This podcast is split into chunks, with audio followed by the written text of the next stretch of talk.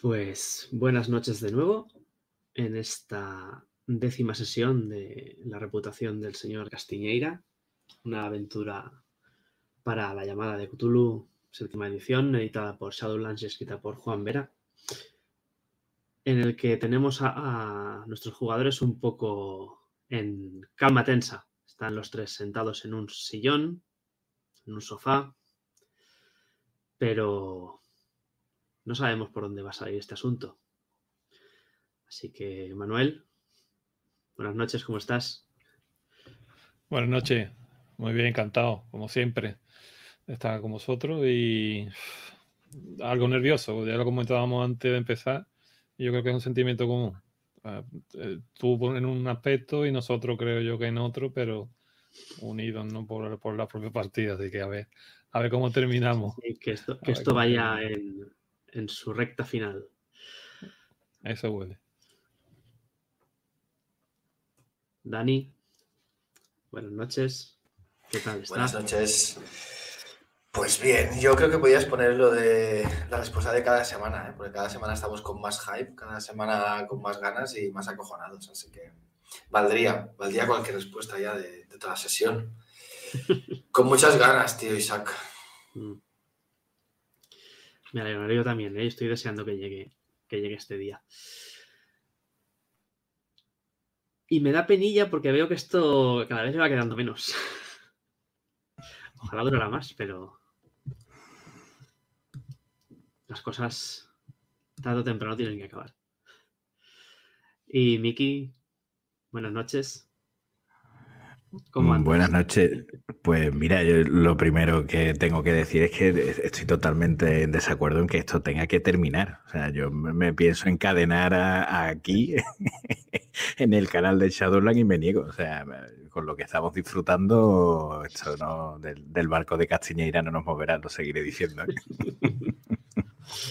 Pero nada, igual que lo que decían Manuel y, Dani, de un disfrute desde que hemos empezado cada semana a más y, ya eso, esa sensación de, de, nervios antes de empezar, porque joder, cómo, cómo terminamos la otra sesión.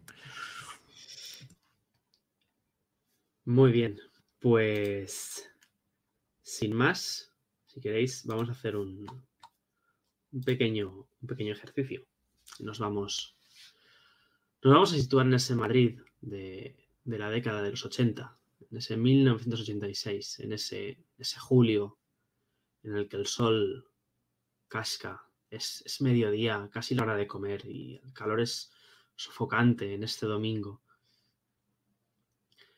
Vamos a alejarnos del, del centro de sus calles. Y, vamos a, entrar en una urbanización de lujo, en la que pasaremos por, por una pequeña caseta de un guardia con una barrera. Y nos acercaremos a un, a un caserón, un caserón grande, rodeado por un muro, con su piscina, su jardín. Y dentro, en un salón decorado lujosamente, contrastando con esa modernidad, unos cuantos libros antiguos. Hay una mujer rubia de unos 50, 50 y tantos, que se ha encendido su, su tercer cigarro desde que, desde que habéis llegado. Está sentada sujetando una, una copa y con una media sonrisa tensa os, mira, vuelve a dar un sorbo a su, copa de vino. La deja en una mesita de, de cristal que hay en el, en el medio, frente a vosotros tres.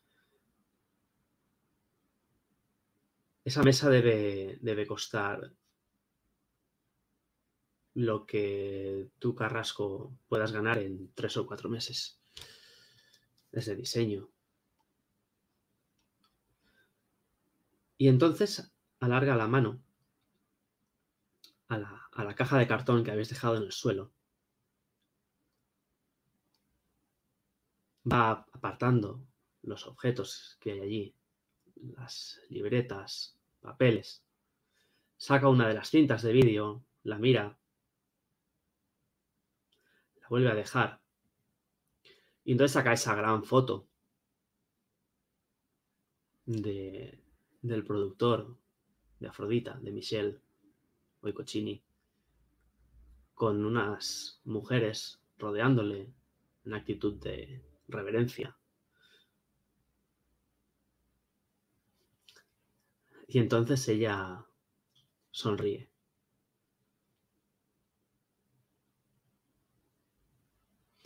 Vuelve a dejar el, cuadro. Y os mira. Y os dice,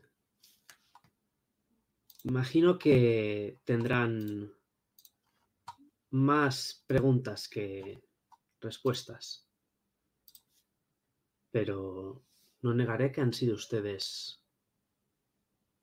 muy efectivos y que han hecho bien su trabajo.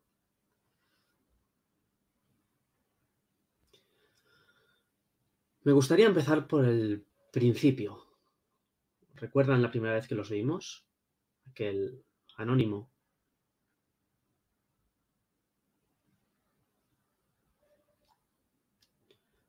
Todo lo que consiguieron averiguar sobre aquel hombre. ¿Saben qué lo vinculaba a Rubén?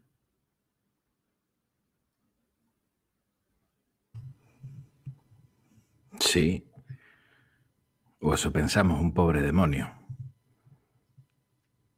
Que fue investigando y quién sabe si le llevó hasta el mismo sitio en el que estamos nosotros.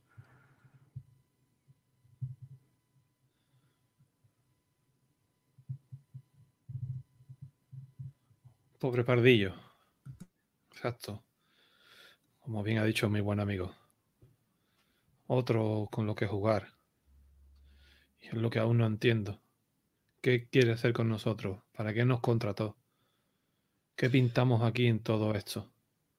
Todo, todo a su debido tiempo. Necesito saber qué averiguaron de ese hombre. ¿Cómo supo de Rubén?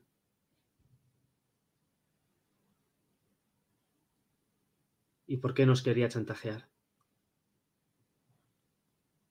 Pero ¿Qué creía todo, ¿usted quién es? ¿Usted quién es exactamente? De verdad. Porque usted no es Araceli, ¿no?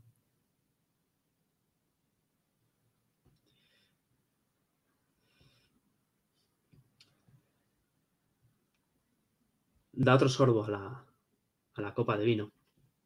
A la que ya le queda un dedo. Y apura el cigarro al que le quedan un par de caladas. Y te dice, si ya les he dicho que tienen más respuestas que preguntas. Les prometo que se las voy a responder todas, pero necesito saber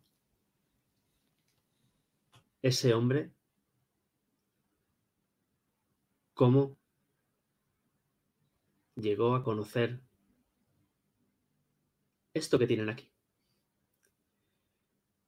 Porque recuerdo que ustedes me preguntaron si sabía algo de Afrodita.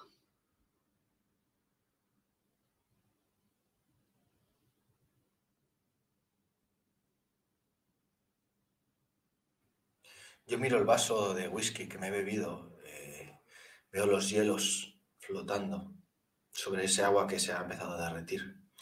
Hago un, pequeño gesto para notarlos balancear. Y solo tengo ganas de salir corriendo de aquella casa, porque me hace pensar en una bruja, en una bruja de cuento de hada, de esos que dan miedo. Pero noto el calor del whisky en el estómago y eso me mantiene sentado de momento. Miro a mis compañeros.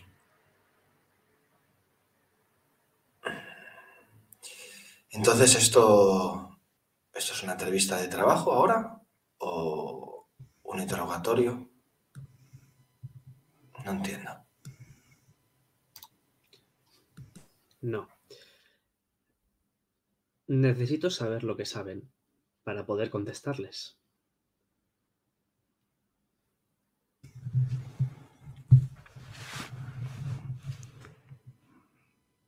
Bueno, y, pagarnos, ¿no? Hay 200.000 pelas ahí por medio. Oh, por supuesto, por supuesto. El dinero no lo daba por supuesto. Eso no, no tienen que dudarlo.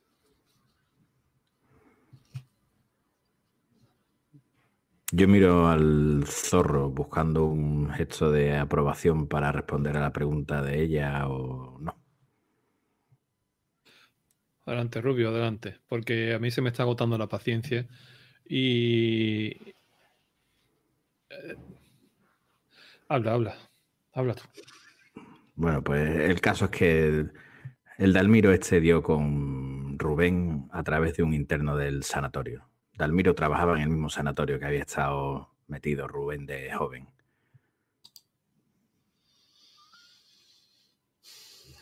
Mira hacia arriba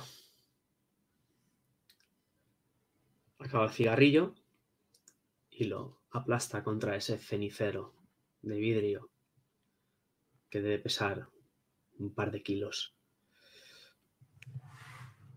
Y dice, vaya. Y entiendo que tuvo que ver algo de Rubén pero creía que habíamos eliminado todos los historiales. No, no está todo eliminado. Pero no vio algo de Rubén, más bien habló con alguien de Rubén. Con un interno del sanatorio. Con alguien que ya estuvo investigando la desaparición de Araceli Montero. Quizás eso le haga refrescar la memoria. Digo yo, mm. por, aportar algo. Hmm. Sí, sí, sí, sí. Sí, los hilos van casando. Ahora lo entiendo. Muy bien. Por cierto, pensaba que no encontrarían esto. Dice, señalando la caja. Cuando ustedes me preguntaron por Afrodita, me di un poco de prisa para que desmantelaran todo aquello, pero son buenos ustedes. Así que me imagino que se estarán preguntando de qué va todo esto y por qué les he contratado. Pues miren, Todo empezó el día que, encontraron a la chica del pardo.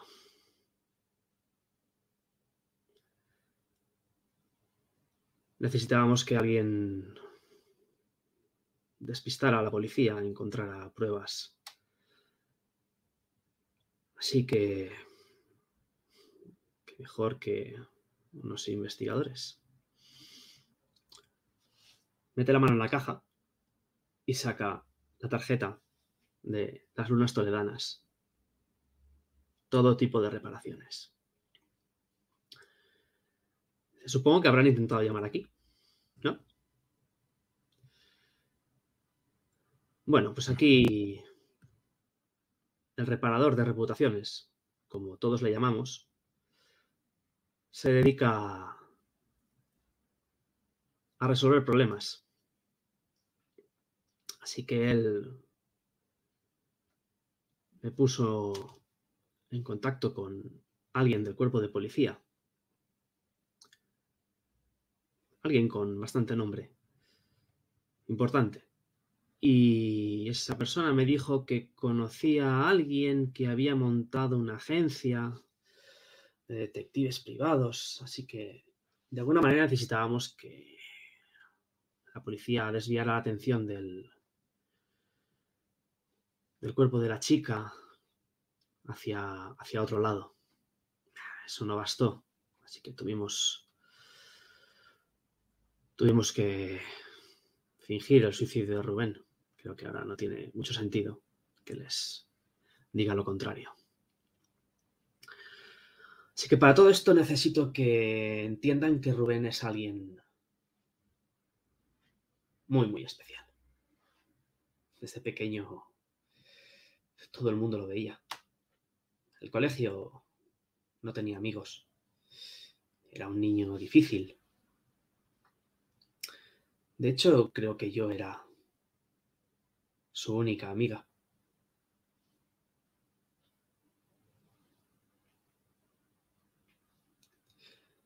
Tenía... no sé cómo decirlo. Visiones, sueños, a veces profetizaba cosas que luego no tenían mucho sentido, pero más tarde, con cierta insistencia, veíamos que era coherente, pero solo él y yo hablábamos de esto. Nuestros padres no les hacía mucha gracia. Así que Rubén creció y llegó al instituto. Era, bueno, un chico problemático. Solo yo lo entendía. Así que, bueno, mis padres eh, decidieron mandarlo a un internado a él y a otro a mí. Así que tuvimos que hacer algo. No podía dejar que, que lo separaran de mí. Rubén es especial, pero necesita a alguien que lo guíe, que lo apoye.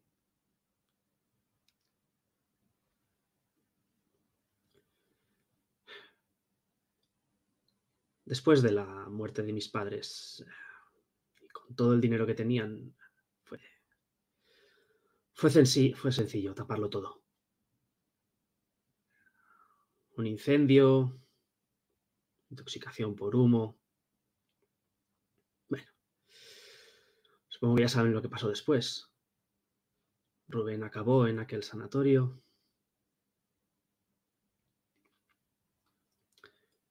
Yo iba a visitarlo. El reparador se ocupó de todo.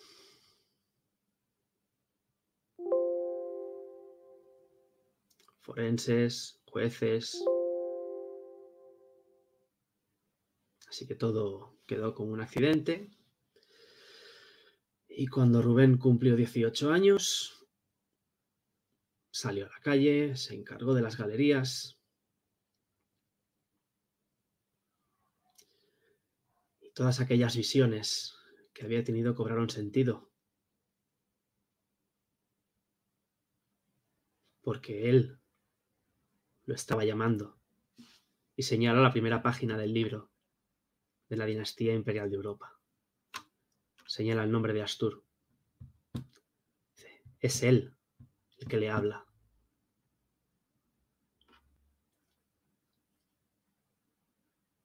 Y es Rubén el que recibirá su corona.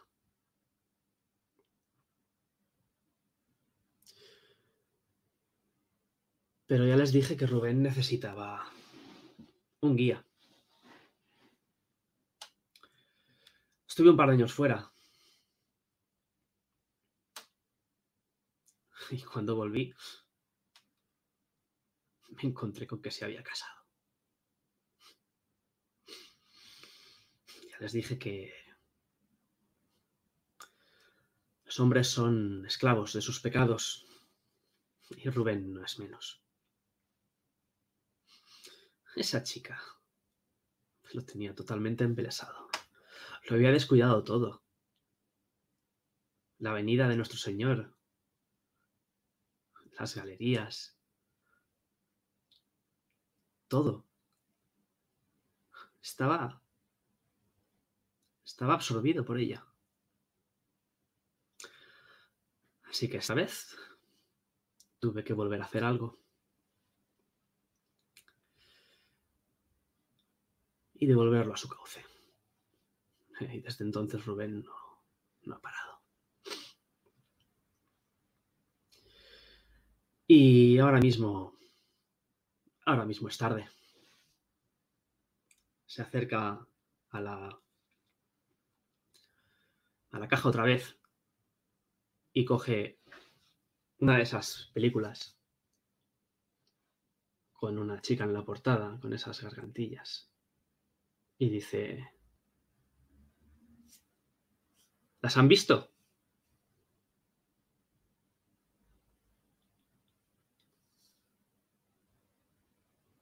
Las películas. Asquerosas.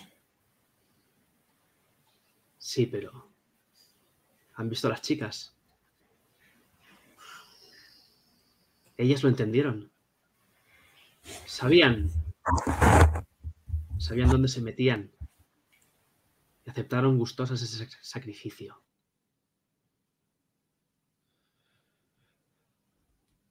Aceptaron Vimos otra, Vimos otra antigua.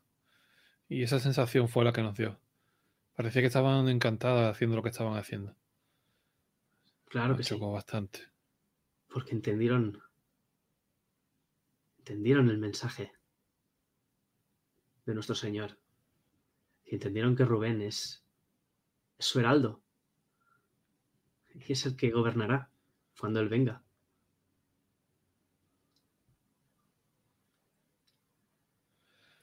Se te queda mirando. Niño. Y te dice, tú también lo has visto, ¿no? Tú también has estado allí.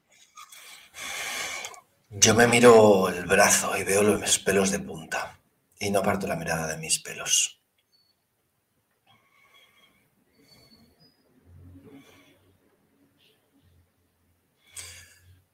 Estos días eh, hemos visto o hemos sentido cosas extrañas, eso es cierto. Pero es verdad que estamos muy cansados, hemos hecho un gran trabajo y nos gustaría irnos de aquí con algunas respuestas.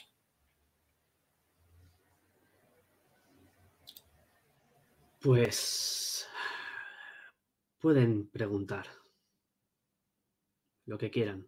Ahora, Rubén ya porta la máscara pálida y puerta está abierta. Ya no tiene sentido que tratemos de ocultarlo.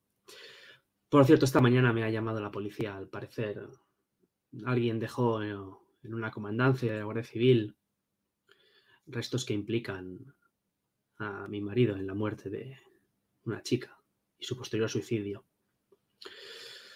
Así que tengo que darles la enhorabuena porque han cumplido exactamente el trabajo para el que les contraté. Aunque ustedes no lo supieran, claro. Dice, María. La mujer se asoma. Sí, señora. Tráigame otra copa. Sí, señora. Y se, y se marcha.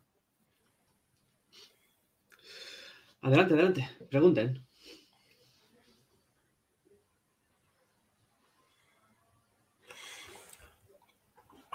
Yo tengo unas cuantas. Por supuesto que las tiene. ¿Quién es el reparador? Díganos su nombre. ¿El reparador? Nadie lo conoce. Nadie. Ni ustedes, ni la reina. No, solo se les contacta por teléfono. Pensaba que su poder le, ayudaría a alcanzar algo tan mundano. Bueno, todos tendremos nuestro papel. Claro. Y ya que estoy, ¿qué es ese negocio con los italianos que hay que cerrar?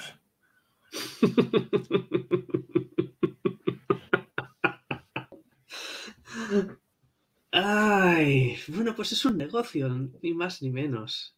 No es importante sea, entiéndelo. Cuando Rubén lleve la corona, los negocios no serán importantes. Aprieto los puños. En el caso de que el rey no viniera, pues acabaríamos firmándolo y seguiríamos trabajando, pero el rey viene. ¿Y dónde está Rubén? ¿Dónde está ahora? Rubén. Ay. ¿Dónde está Rubén? Ustedes ya han estado. O al menos uno de ustedes. Te mira, niño. Está donde todo empezó.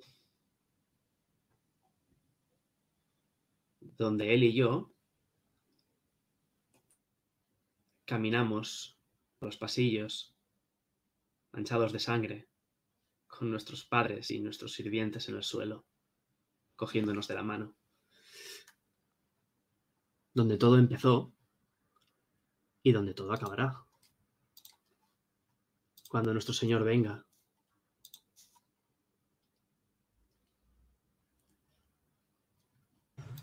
No lo saben.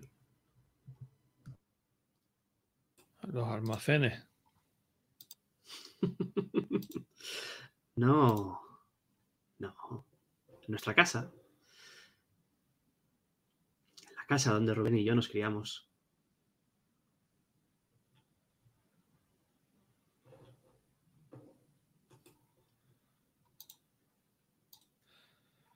La casa.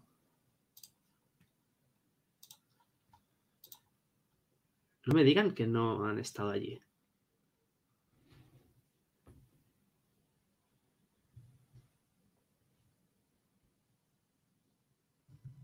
Yo me enciendo, me enciendo un cigarro.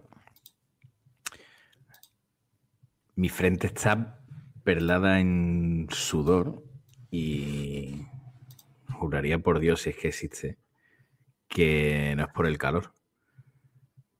Y desde hace un rato no hago más que mover la cabeza casi como si estuviese viendo un partido de tenis entre, entre esa mujer, que no tengo muy claro quién narices es, y el niño. Y de vez en cuando también miro al zorro, como midiendo sus reacciones. Estoy tremendamente confundido. Y vuelvo a mirarla a ella. Hacedme los tres una tirada de un dado de 100.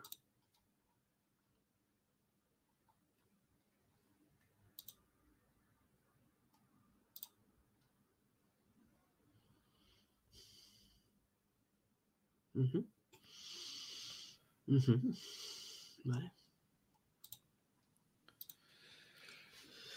Su casa. el- Pero estuvi- hemos estado en la casa, en la urbanización, pero. ¿En esa? No, no. No, les hablo donde. donde Rubén y yo nos criamos. El palacete que ardió. ¿Saben la comarcal 601? Que atraviesa el bosque del Pardo. Prácticamente cuando acaba la carretera.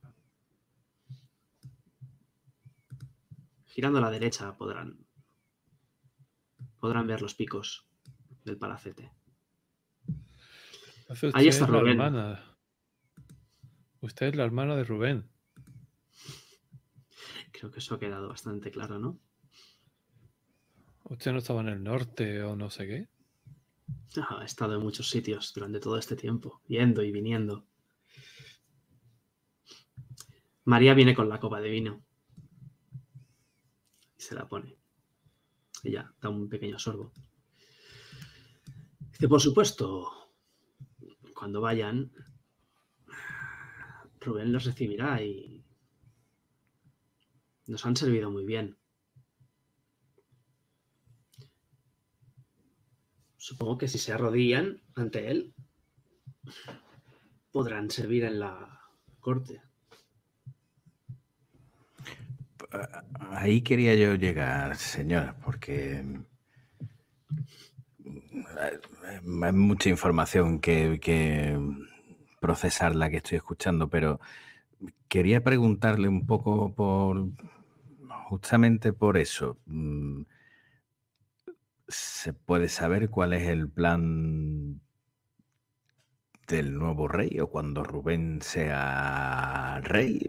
Mm, porque permítame que le diga que no, creo que no va a tener muy buena pinta para la mayoría de las personas.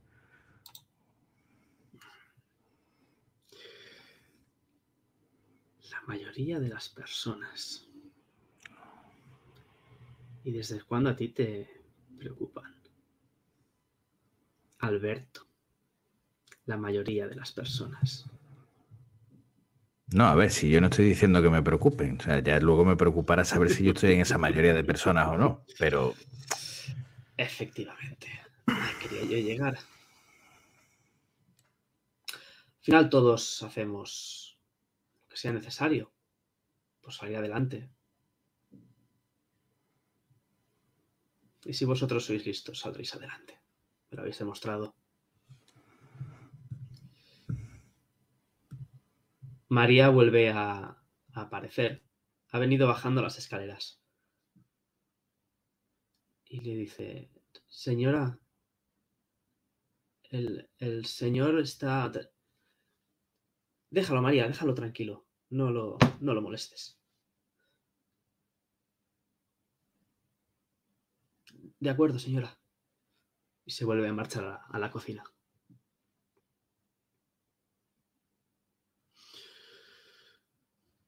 Entonces ella apura la copa de vino de un trago, la deja en la mesita otra vez y se levanta, se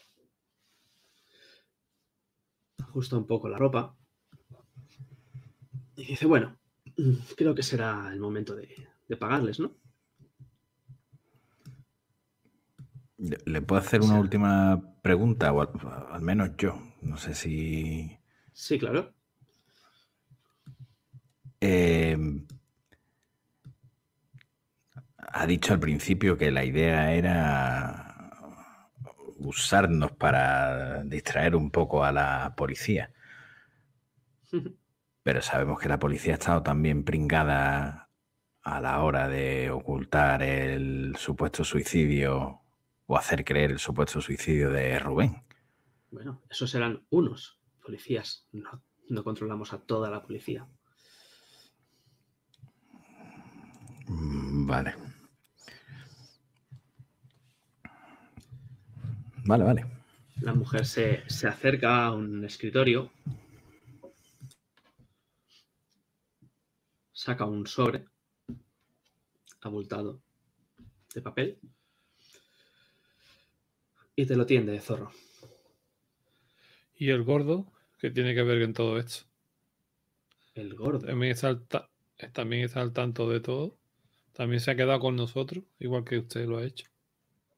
Mm, por lo que tengo entendido, ese al que ustedes llaman el gordo es Gregorio Silvestre.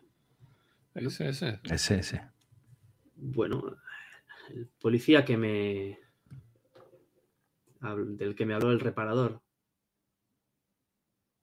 Dijo que conocía a un, alguien que estaba montando una agencia de detectives, un comisario bastante importante. Así que me propuse contactarlo. Con medias tintas. Estaba en una mesa, en la mesa sentado, ¿no? ¿Dónde era, Rubio? En la venta Montero. ¿Cómo, cómo? Gregorio. Gregorio Silvestre. Conocía a Rubén también. Conocía a, esa muchísima gente. A esa mujer de Rubén que llevó a Rubén por el mal camino, como dice usted. También la conocía a ella. Araceli.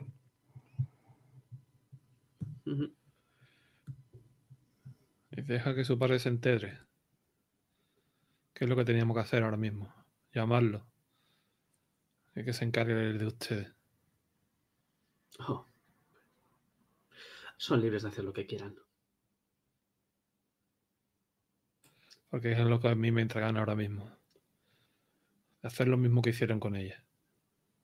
Y con tantas otras.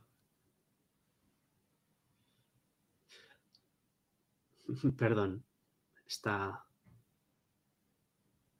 acusándome de algo? Señor Carrasco. ¿Usted? me, ¿Usted me está acusando de algo? ¿Usted? Que se libró de un juicio por torturas. Incluso se ha librado de algún cargo de asesinato. No, usted no es mejor que yo, ¿eh? Usted no es mejor que yo. Yo no creo que Deje al viejo en paz. ¿Y tú? Te las das de. de policía. Y haces que tus amigos mueran. Porque vas colocado hasta arriba. Y aún hoy en día. Aún hoy en día te sigues colocando. Y cuando salgas por esa puerta, cogerás ese dinero que has cobrado y te lo meterás en la vena o en la nariz. Me levanto. Lo sé, Y saco la pistola. Y le pego un oh. en la, en la frente. No es que le dispare, sino que le doy con el mango, con, con el canto, con todas mis fuerzas y ya no lo aguanto más. No aguanto más. Lo que quiero es hacerla callar. Me levanto sobresaltado. Vale, eh, pues tírame por, por combatir. Y ella va a intentar.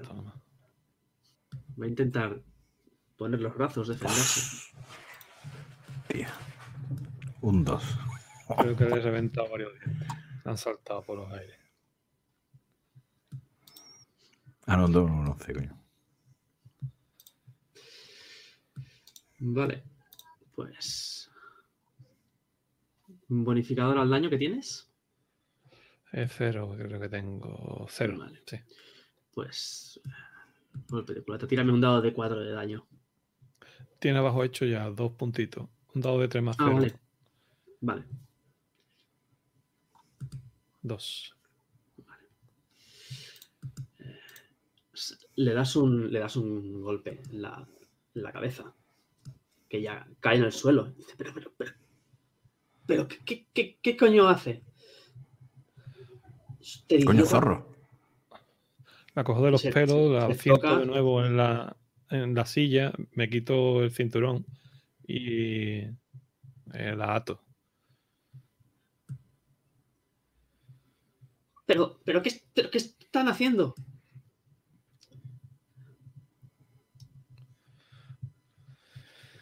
No lo soporto más. Ya no lo aguanto más. Estoy harto de que se cachondeen de mí. De ser un puto pelele. Y que encima diga las cosas que está diciendo de nosotros. Que sean verdad. Como si fueran, como si fueran mentira. Pero usted.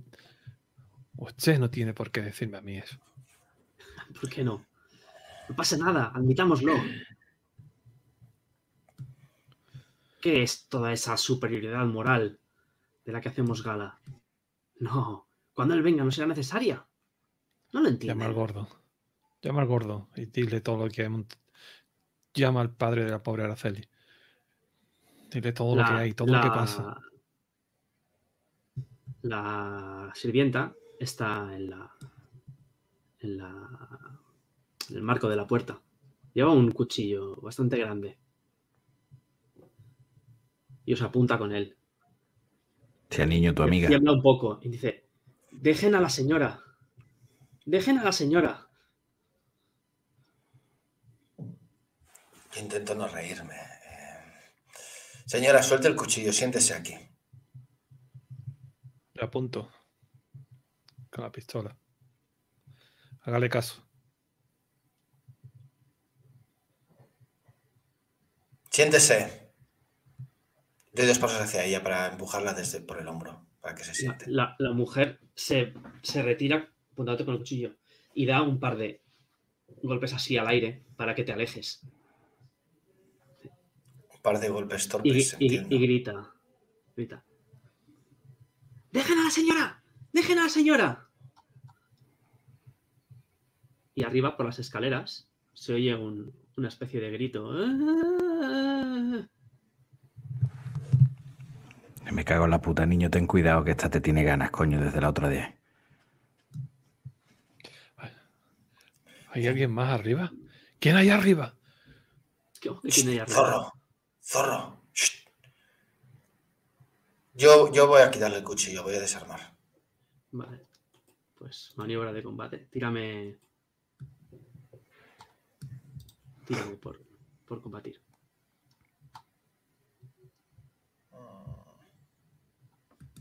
Corpulencia más uno, ¿no? Pues sí, tira, tira con un dado de ventaja.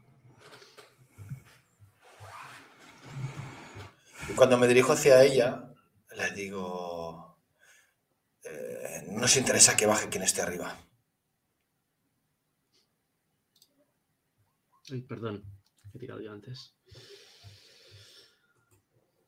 Vale. Mm.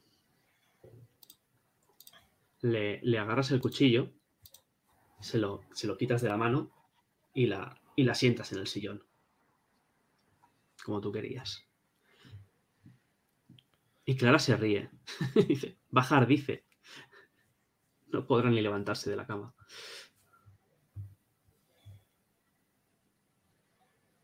¿Pero quién está arriba? Él. Y señala la, la caja, estando como está atada con el cinturón al sillón. Yo saco la pistola.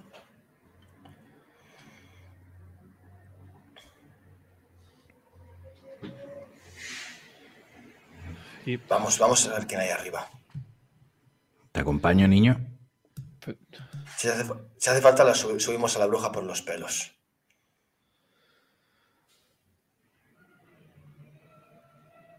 ¿Qué hacemos, todo? Sí, y la sirvienta. Atala. No me fío tampoco un pelo de, esto. Y me asomo un poco en el pasillo por si veo algún cuartillo, alguna alacena o algo que no tenga una salida o cuarto de baño, o aseo. Bueno, hay diferentes habitaciones abajo. Hay una pues salida trasera al jardín. Desde la, desde la cocina. Eso, Cualquiera que no tenga salida o ventana, eso es un aseo o algo para. hay, un, baño, hay, una habitación para la sirvienta. Sí. Y la meto ahí de mala manera, tampoco contra la pared y, al salir busco una silla y la pongo ella, ella grita, aporrea a la puerta. Hay que mordazar la zorro, coño, que si no con el jaleo este que van a montar, como venga alguien, que esto se nos ha ido de las manos ya. Y eh, vuelvo a abrir, cojo el pañuelo mío ese que llevo encima de ella. Lo pongo en la boca y ella tendrá a lo mejor, no sé si tiene algún delantal o algo de eso, los cordones mismos, y le ato las manos eh, y le ato los pies y la dejo tumbada en el suelo. Cierro de nuevo con la vasilla por fuera. Vayamos. ¿Quién carajo está arriba?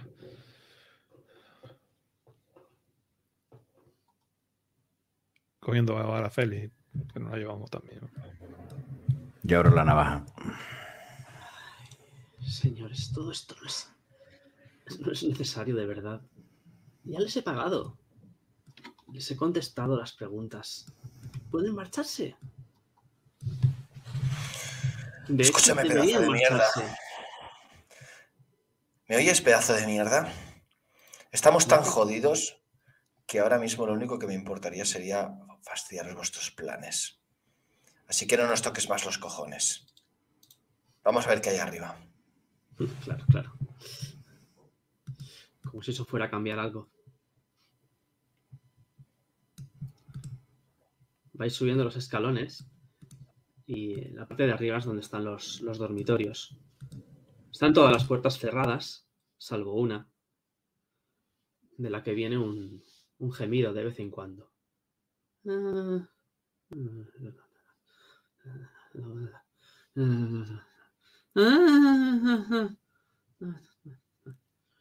Y alguien lo está murmurando y, y gimiendo. Abro. La pistola apuntando hacia adelante. En la, en la cama, en este verano caluroso, hay un hombre tapado con una manta, sudando, con los ojos desencajados. Al lado hay una mesita con varios botes de pastillas y unos papeles. Es el mismo hombre de la fotografía de Afrodita Films. Es Michel Goicochini o, o Miquel Goicochea, como lo queráis llamar. Está sudando y además de sudar, babea, los ojos desencajados, le caen lágrimas y está musitando algo.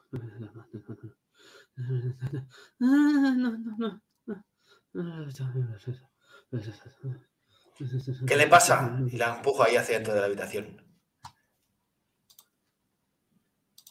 ¿Qué le pasa?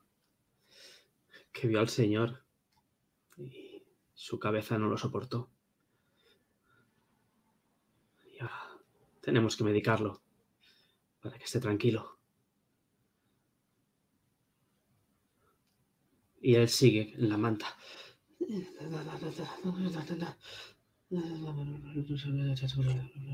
Parece que está murmurando algo. Pero no entendemos qué dice. No, estáis, estáis demasiado lejos. Yo me acerco a bot. Cuidado, cuidado, niño, cuidado. Si te vas a acercar, no me, cuidado. acer... no me acerco a él, me acerco al bote de pastillas. Todavía quedan pastillas de esas, ¿no? Sí, quedan muchas. Coge el bote. De hecho, si está cerrado, lo abro. Uh -huh. Siéntese. Araceli, siéntese. Puede Los llamarme por mi nombre. los papeles.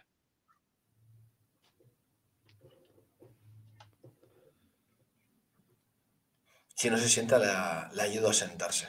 Sí, sí, sí, sí, se sienta. ¿Hay algún vaso de agua allí? Por casualidad. Sí, sí, sí. Mira al zorro y al rubio.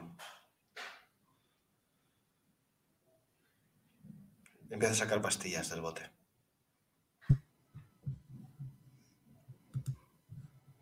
Abra la boca. Vamos, vamos, no hay que ponerse nervioso. Ay, Nadie dice nada, pues la agarro de la mandíbula, apretándola por los lados para obligarle a abrir la boca. Yo te ayudo, te ayudo. Ella manotea, manotea, intenta, intenta quitarse, quitarse de encima. agarro, agarro la- las manos, los brazos.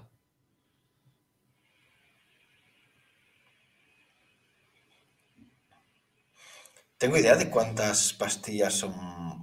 Sería una dosis estándar, o sea, una pastilla, dos al día. Mm, tú no. Pero quizá. Quizá el zorro sí.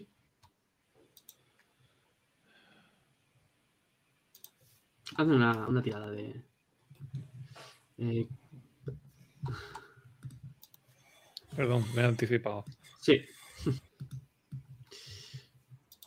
sí. Vamos, eh, reconoces, reconoces que son, son tranquilizantes. Es un, es un sedante que se da a la gente con ataques de ansiedad y.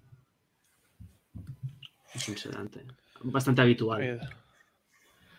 Con 5 o 6 creo que tendrá para unas pocas de horas. Pues empiezo a enchufarle en la boca. Una pastilla ella, y otra y ella otra. intenta, ella intenta. Si intenta, se muerde, porque le tengo clavado los dedos en la mandíbula. Mm. No, van entrando las pastillas. Si no le pego un puñetazo en la boca del estómago que la vacíe y cuando se vea obligada a respirar y a buscar aire, tendrá que tragar por fuerza. Yo imagino que está tosiendo ahora, ¿no? Después del puñetazo, el agua en la boca, las mm. pastillas. Y le echamos la cabeza hacia atrás para que se las trague. Mm. Se las trague, dice.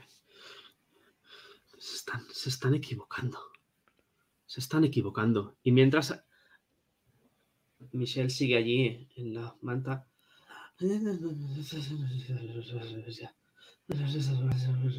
Balanceándose un poco. Yo trato de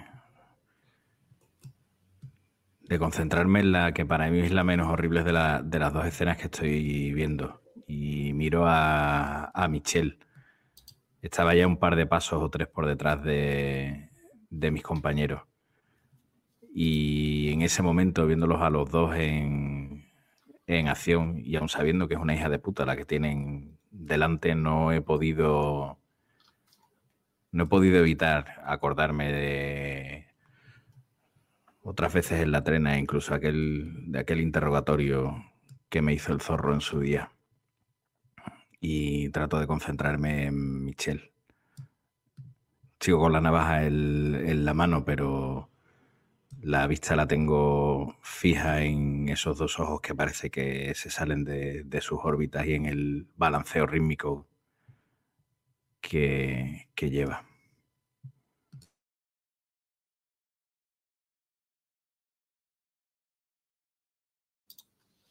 Te, te acercas un poco y llegas a... A principio te cuesta, pero llegas a, distinguir lo que está diciendo.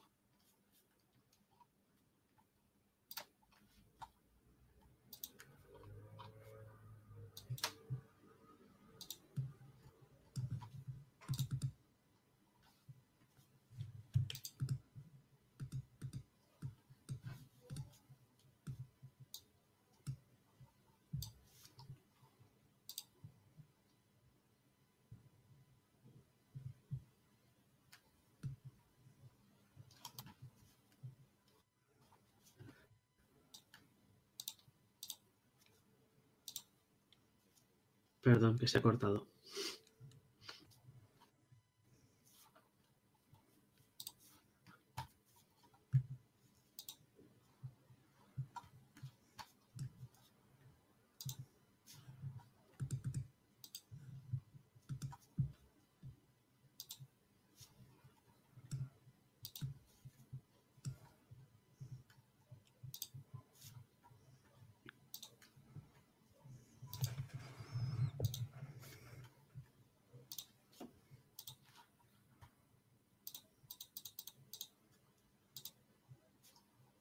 Yo, me vuelvo mientras el niño está tratando de meterle las pastillas en la boca y le digo, tía puta, este tío está hablando de la, de la carcosa esa, coño. Lo mismo que se repetía en el sueño. Y me voy a, a ella y le digo, ¿qué demonios es carcosa?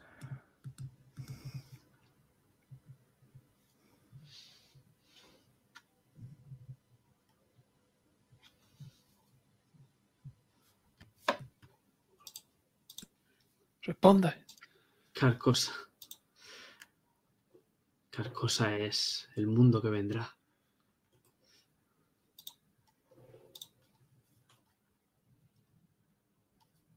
Es, es el nuevo mundo.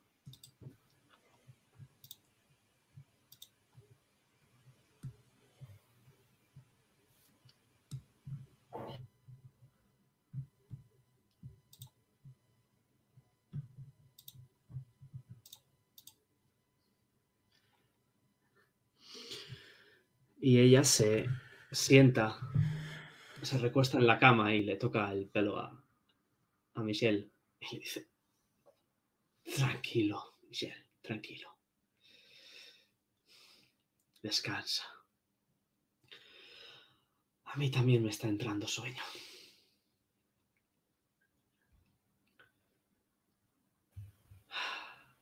Se recuesta contra el cabecero de la cama. ¿Dónde descansa Rubén? En Carcosa, ya se lo dije. ¿Su cuerpo también? En el palacete. palacete, niño. Se llamar al gordo. No sé si llamar al, al- a la Guardia Civil. No sé, carajo, quién cojones llamar que vengan para acá mientras que nosotros nos vamos Rubio y al niño. Haced una tirada de un dado de 100.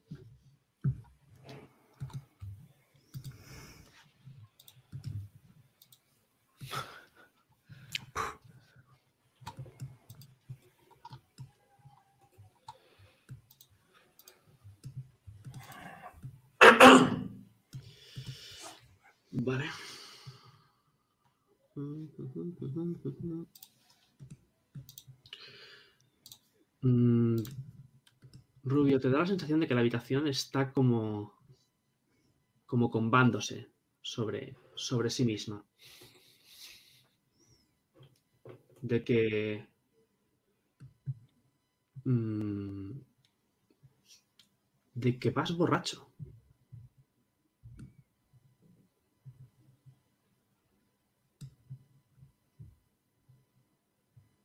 Hostia, los, los muros, los, los muros, zorro. Niño, los, los muros. La pared, la pared. ¿Qué te pasa, Rubio?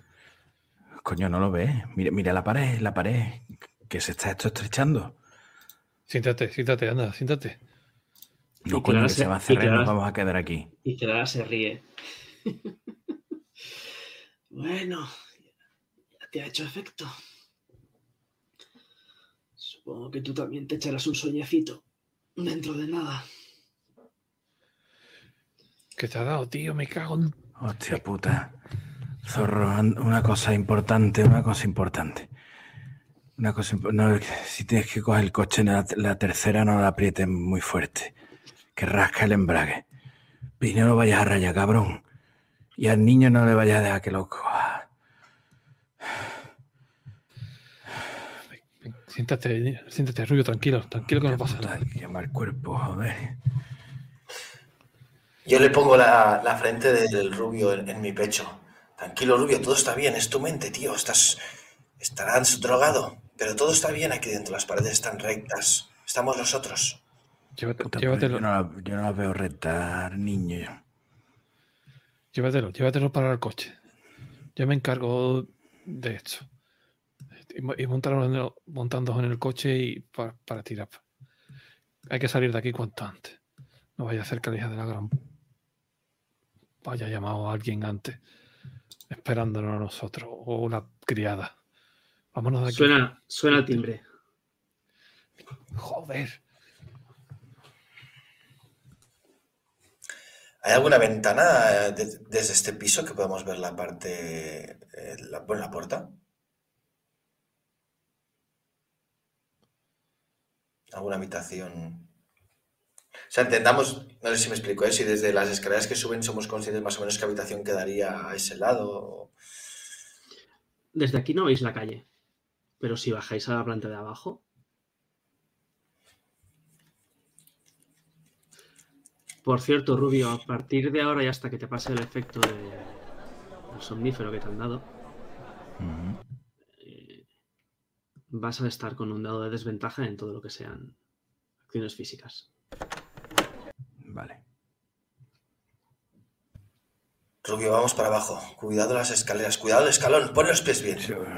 Coño, pero es que hay, mu- hay muchos escalones, niño. Que además está uno detrás de otro. Joder, coño. no hay Baja la voz. Vale, vale, vale. Yo, cada paso del rubio me parece que es un, un elefante Vuelve a, por la sonar, casa. vuelve a sonar el timbre. Si- Siéntate aquí, lo siento en un escalón. Siéntate aquí, quédate quieto aquí. Están llamando a la puerta, niño. Que sí, que sí, siéntate. Que tu amiga no puede abrir, que está ahí, que la ha metido el zorro, coño. Y bajo corriendo, los escalones se quedan. Y voy a mirar por la mirilla de la puerta. Hay un policía. De uniforme.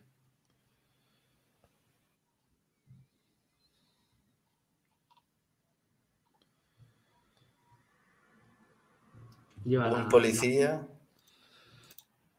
Ves, ves, un policía solamente a través de la, de la ventanilla, de la ventana pequeñita que hay al lado de la puerta. Pero no es, nadie que nos, que nos suene, no me suena, no lo conozco. No, no, no. Es un policía de uniforme. Hay un coche de policía aparcado en la puerta. Y ves a un policía solamente. No, no ves si van dos o si van tres. Niño, ¿quién es? es? la pasma. Aparto la silla de la puerta. Abro la puerta rápido. Le saco la mordaza esa que hemos improvisado de, la boca. Le digo, le pongo la cara pegada, mi frente casi pegada a la suya. Es la policía, son amigos nuestros, pero usted le va a decir que aquí no ocurre nada, que todo ha sido un error. Y se van a ir por donde llegan. Si no, su señora ni usted verán otra vez el amanecer. Tírame a intimidar.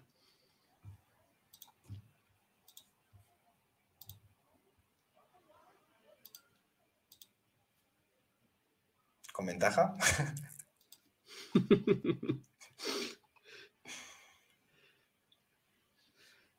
Mm. He tirado sin ventaja, ¿eh? Tira, tira un dado, tira un dado de 10. Para la ventaja. Bueno, bonificación en la llamada de Cthulhu. Ella asiente con la cabeza. Sí, sí, sí, sí, claro, claro.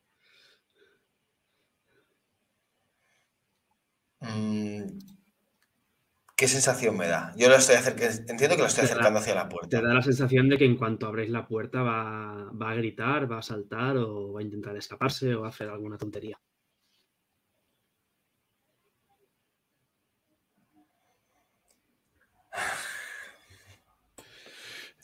Contémosle, niño, vamos a contarle la verdad.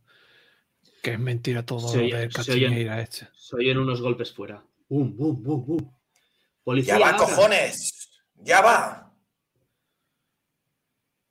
Y abro la. Empujo a la. a la criada contra la pared. Le, apunto con la pistola y le digo: ¡Quieta allí! Voy a abrir la puerta. Soy un detective. Tengo mi placa, tengo una pistola en la mano, pero voy a abrir la puerta. Y abro la puerta. En una mano, mi intención es una, mano. la policía está fuera, en la. Sí. En la parte de fuera de la casa. Es decir, está, está en la puerta de la calle. Hay, hay un ah. muro con una puerta.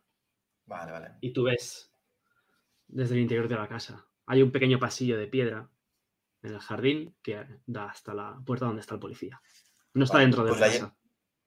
Pues me la llevo a rastas casi, cogida por aquí, por, por la parte trasera del, de la chaqueta o del jersey, de lo que sea. Y la llevo Oiga, ¿qué está pasando? Investigador privado, Roberto López. Ahora voy, voy a darle explicaciones. Me guardo la, pistola en la, en la sobaquera y espero una ¿Ves, ¿Ves que él se tira, la, se tira mano a la, a la punta de la pistola? No la, no la ha abierto, pero se lleva la mano. Esta mujer, mientras me estoy acercando a la puerta, esta mujer es cómplice de todo lo que ha sucedido aquí dentro. Tiene que estar bajo vigilancia. Claro, claro, haga favor de abrir la puerta. Abro la puerta. Cuando abres la puerta. Le enseño la placa, ¿eh? Llevo la placa en la mano. Le enseñas la placa a este policía que tiene al lado a un Agustín Frutos que sonríe con esa boca profiden y te está apuntando con una pistola. Y te dice, Niño, niño, niño. ¿Qué te dije de jugar a los polis? ¿Qué te dije? ¿Te acuerdas? ¿Cómo es la puerta? Perdona. Es una puerta metálica. Pero metálica entera es como de rejas. Y, Sí, con. Sí, bueno, tiene, tiene varias. Varias planchas, unas separadas entre ellas. Vale. Isaac, yo te cuento y tú me dices, ¿vale? Vale. Tengo a la señora cogida por el pescuezo, ¿vale? Mi intención es, ellos están delante de la puerta yo estoy detrás, nos separa la puerta. Yo me he imaginado que la puerta se abre hacia adentro. Sí. Por tanto, está hacia mí. Quiero pegarle una patada a la puerta para dejarla cerrada, a la vez que la pongo a ella eh, delante de mí y voy a intentar eh, salir de la, de la línea de disparo, coño. Vale. Eh, déjame verla.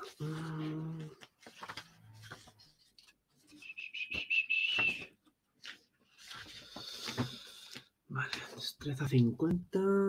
¿Tu destreza?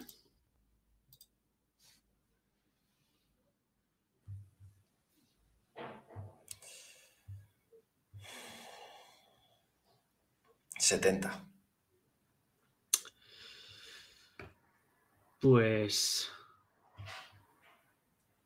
Mm, te vas a intentar cerrar la puerta y apartarte, ¿no? Antes sí, en la medida que pueda, pero lo primero es cerrar la puerta. Vale.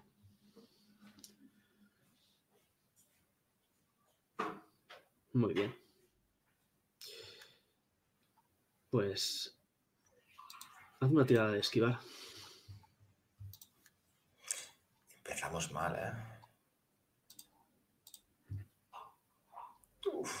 Ah.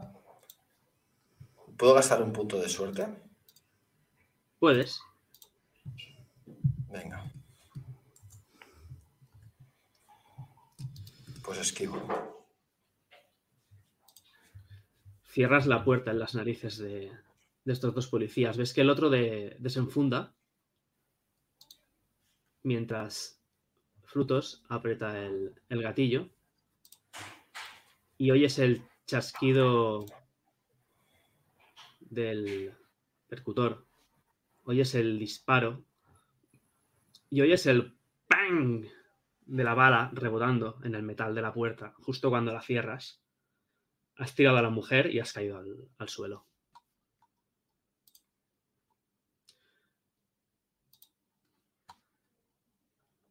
Lo siguiente que hace este hombre, este policía de, uniforme es disparar a la, cerradura de la puerta y de una patada abrirla.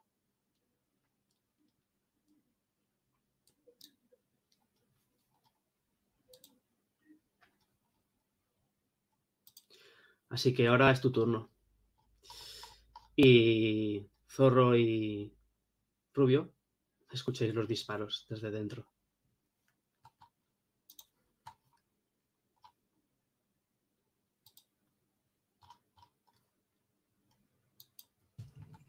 ¿Me puedo poner en pie por mí mismo?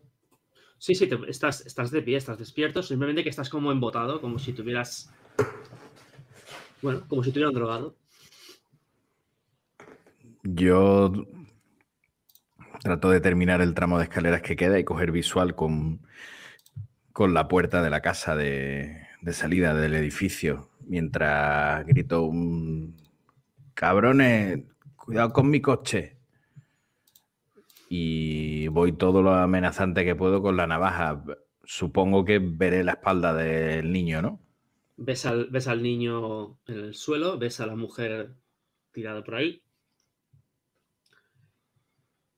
Y ves como la puerta se abre de un patadón, la puerta metálica. ¡Métete dentro! ¡Métete dentro! Le hago caso. Eh, zorro, tu turno. Eh, ya eh, está Araceli, ya ha caído croquis con todas las pastillas que le hemos dado. ¿O está todavía.? Araceli está arriba, está bastante frita. Vale. Eh, cierro la puerta bien y me voy hacia abajo en cuanto escucho el disparo. Eh, encuentro al rubio y al niño no lo veo. Y ya cuando me asomo la puerta eh, y saco el revólver. Mm, ya me da igual.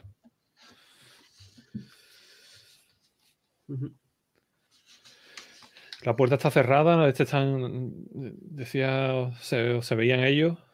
Los ves, los ves. Los veo. Pues disparo.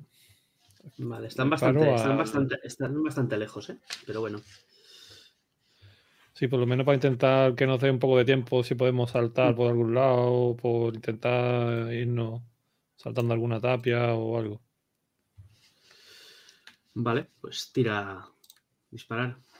¿A quién intentas darle, por cierto? Al frutón.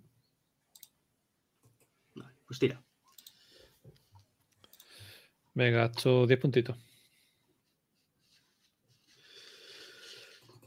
¿Me lo puedo mm, Vale. Sí, sí, sí, te los puedes gastar.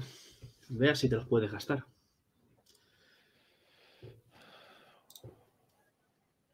Ocho puntos de daño.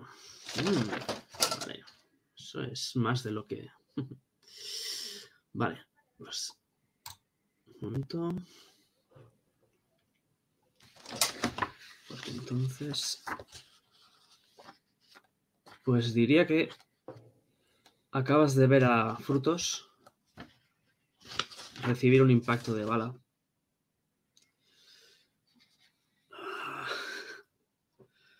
La sangre ha salpicado el, el coche de policía de atrás. No ha sido una herida mortal. Seguramente no se muera de esto. Pero acaba de caer al suelo y le ha caído la pistola y está sujetándose el hombro mientras la sangre cae por, sus dedos. Niño, ayúdame con el rubio. Está, está, está, vamos, está. De momento está fuera de combate. Vamos a intentar salir de aquí. Yo me levanto corriendo y me lanzo hacia el interior de la casa. Entiendo que está en la puerta el rubio, ¿no? Y el zorro. Sí. Y el otro policía está en la puerta de la ah. calle apuntando con la pistola. Estoy más cerca del poli que del interior, ¿no? Creo.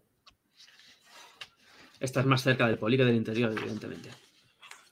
Vale, ¿puedo intentar desarmarle? O... Puedes intentar desarmarle, sí.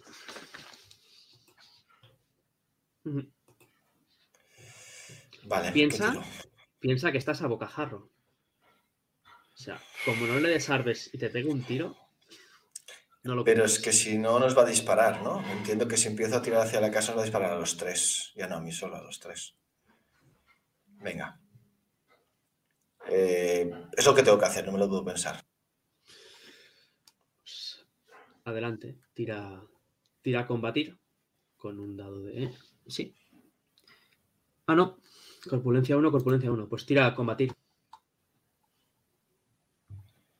sin dado.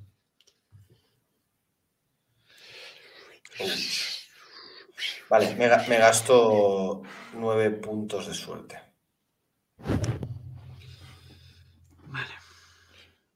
¿Sí? ¿Puede ser? Perfecto. Caes, caes, encima de él, le sujetas la pistola. La tienes cogida y la apuntas hacia arriba. No se la has podido quitar, pero estás. Estás sujetando la pistola, impidiendo que dispare.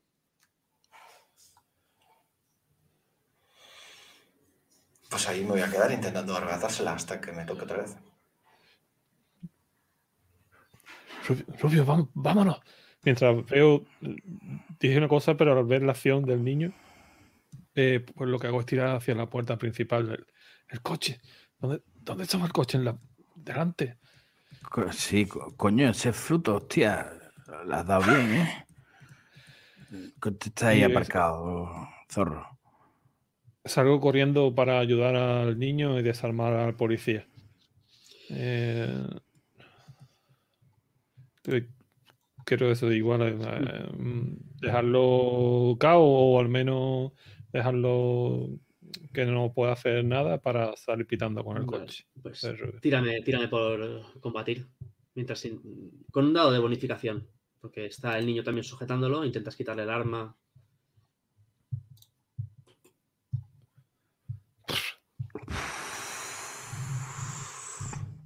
Sí, a ver. No hay nada que hacer. De hecho, dispara. Dispara al aire y una bala sale boom y rompe. Rompe un cristal en. Lo convierte en una telaraña. Uno de los cristales del, del coche de policía. Se, se revuelve. Rubio, tu turno. Pues. Ahí no, no. Vas. Bueno, Dime, sí, sí. Sí, sí. Dime, dime. Tu turno, tu turno. Eh, que- yo en mí lo, lo que tenía en mente es seguir la- las indicaciones del zorro de vamos al coche, que es lo último que yo he escuchado. Eh, mi pregunta es, en ese camino hacia la puerta principal de la, de la finca, eh, tengo alguno de estos tíos al lado, no sé si frutos está en el suelo o... Frutos, Frutos está sentado en el suelo con la espalda contra el coche, manchado de sangre. ¿Contra qué coche? El coche de policía. Ah. Eh, Tranquilo que no te lo han pues- manchado. Eh, la pistola se le cayó, dijiste, ¿no? Eh, pues lo que voy a hacer es cogerla, Vale. ¿vale? Cogerla y yo me voy a mi coche con... Yo lo veo claro. O sea, Vale, mi coche hazme- lo conduzco hazme- yo. Hazme una tirada de destreza con un dado de, penaliza- de penalización. Pues ahí está. Éxito. Vale. Vas tambaleándote hacia el coche y agarras la pistola. Mientras el niño y Zorro están peleando con este tío en el, en el suelo. Intentando quitarle la pistola entre los dos. Y por supuesto se va a intentar revolver.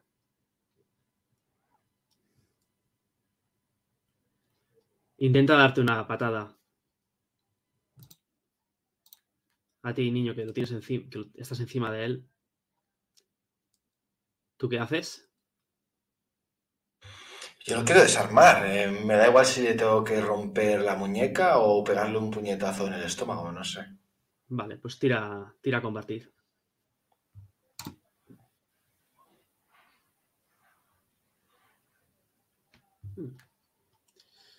Me cago en... Estáis en ese tira y afloja los dos. Y de nuevo se dispara. Se dispara otra vez la, la pistola.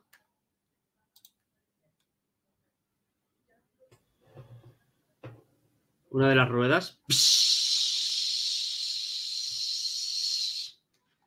empieza a deshincharse.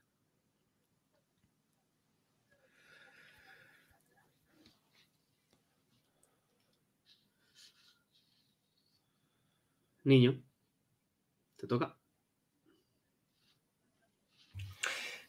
No, no, yo acabo de tirar, ¿no? No, tú te has defendido de la, de la patada de él. Vale, pues lo vuelvo a intentar. eh, Quiero, solo quiero desarmarle, quitarle la, pi- la pistola y... ¿Combatir? Vale, pues, pues tira a combatir sin enfrentada. Con un dado de bonificación, en tu caso. No he tirado de la bonificación, si hace falta Pues, tiro otro sí, dado. sí, sí, tira, porque se supone que te está, te está ayudando. Es una maniobra de combate. Te está ayudando. Vale. Vale, éxito y éxito. Pues le, le arrebatas la pistola. Vale, pues le arrebato la pistola, me separo un metro, dos, los que pueda, casi de un brinco. Como tiene al zorro abrazado a él, casi, casi también. No, Zorro lo tiene sujeto.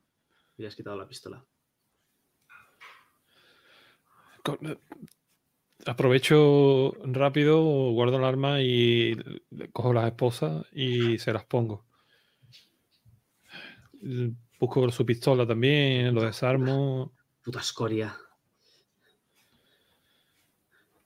Y mira, Todo y mira, y mira- sentido. y mira- y mira frutos.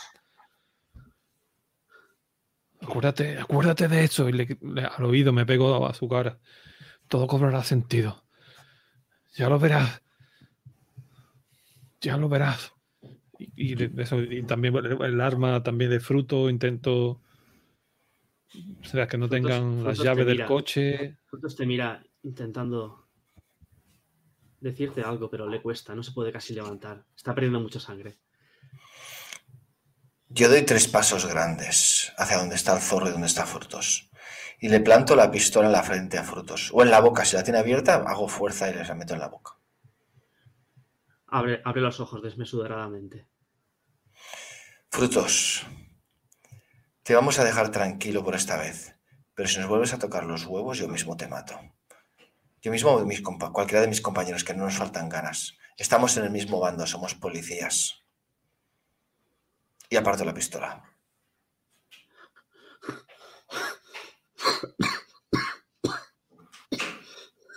ambulancia. La ambulancia. Yo me meto en el, coche de, policía y por la emisora pido una ambulancia aquí al lugar urgente, con gente herido y gente herido y, le doy la dirección de aquí. Y, Pito al Clason. Pito con el Clason del coche. Y, bajo la ventanilla. Y al que vea más cerca al niño o al zorro digo, las cajas, coño, las cajas, las cintas, que no las hemos dejado dentro, hostia. Las pruebas. Vale, empiezo a correr. Arranca, arrancar el coche, dar la vuelta a la manzana. Si no, estoy largado sin mí. Y voy hacia adentro a buscar las cajas. Rubio, déjame, déjame conducir. Déjame conducir a mí. No, estás en condiciones. Vale, vale, pero a, fondo el embrague en tercera, cabrón. Que no nos revolucione. Venga, me quito. Eh, eh, échate atrás, échate atrás. Arranco el coche y lo preparo. Entras a la casa, niño, coges la caja. Me freno. Miro, miro ese libro de, dinastías en que aparecía Franco, aparecía Castiñeira. ¿Estaba en una vitrina? Estaba en un atril. En una vitrina había un rey, un, libro llamado Leroy en Jaune, en francés. cojo el del atril y lo tiro dentro, de malas maneras, lo tiro dentro de la caja. Y miro la vitrina. Una vitrina de cristal. Mis pies rodeados de cristal. Por un momento me veo saliendo de la habitación con la caja sin mirar atrás. Cuando me doy cuenta estoy empujando la vitrina hacia el suelo. Se rompe en mil pedazos, como se rompió ese ataúd de cristal. Piso los cristales. Por dentro siento que me los estoy clavando todos en los pies, aunque en verdad mis zapatos me, me protegen. Y como puedo, echo el libro dentro de la caja antes de salir corriendo.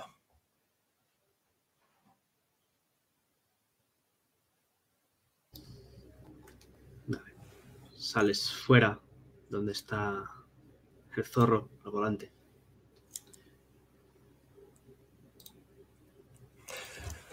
Echo la caja en el interior y me meto dentro. Y le doy varios golpes al asiento donde está sentado el rubio, eh, medio groggy. ¡Dale, zorro! ¡Arranca, zorro! ¡Arranca! Cabrón, y, yo hago, el gesto de, pisar, de pisar y echo manos al, al salpicadero. Digo, conducí bien, cabrones. Y caes, caes dormido, rubio. Mientras el zorro arranca.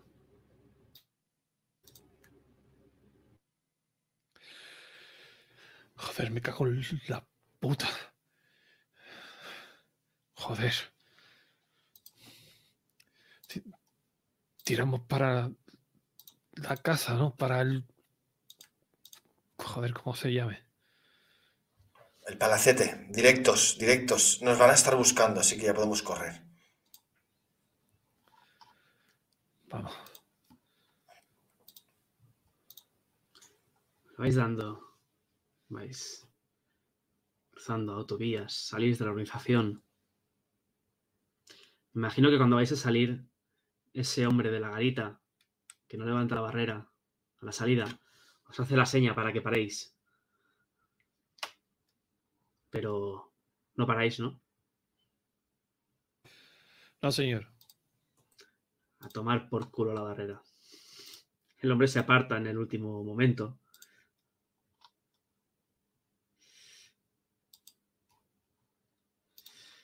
Y vais cruzando varios coches que vienen de cara por la carretera, apretándole,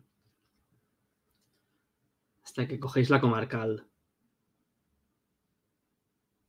Cogéis la comarcal que cruza el Pardo, ese bosque. Comarcal 601.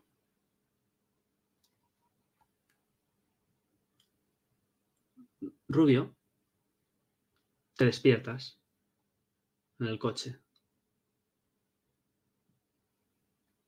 Ves pasar a tu lado todos esos árboles.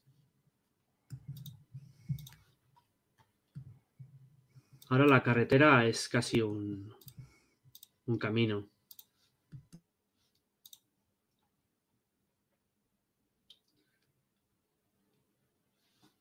Y jurarías que has visto a alguien entre los árboles caminando. Y te sientes extrañamente despierto. Te has despertado de golpe.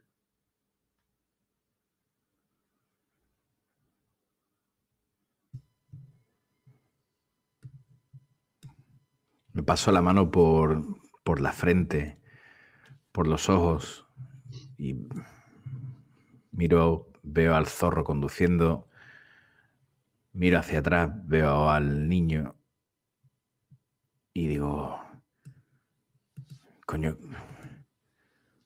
pero ¿qué ha pasado? Joder, le, habéis metido un, le habéis metido un tiro a frutos.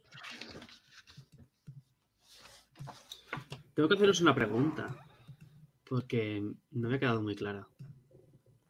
¿Los papeles de la mesa de Michelle, los habéis cogido? Sí, yo los cogí.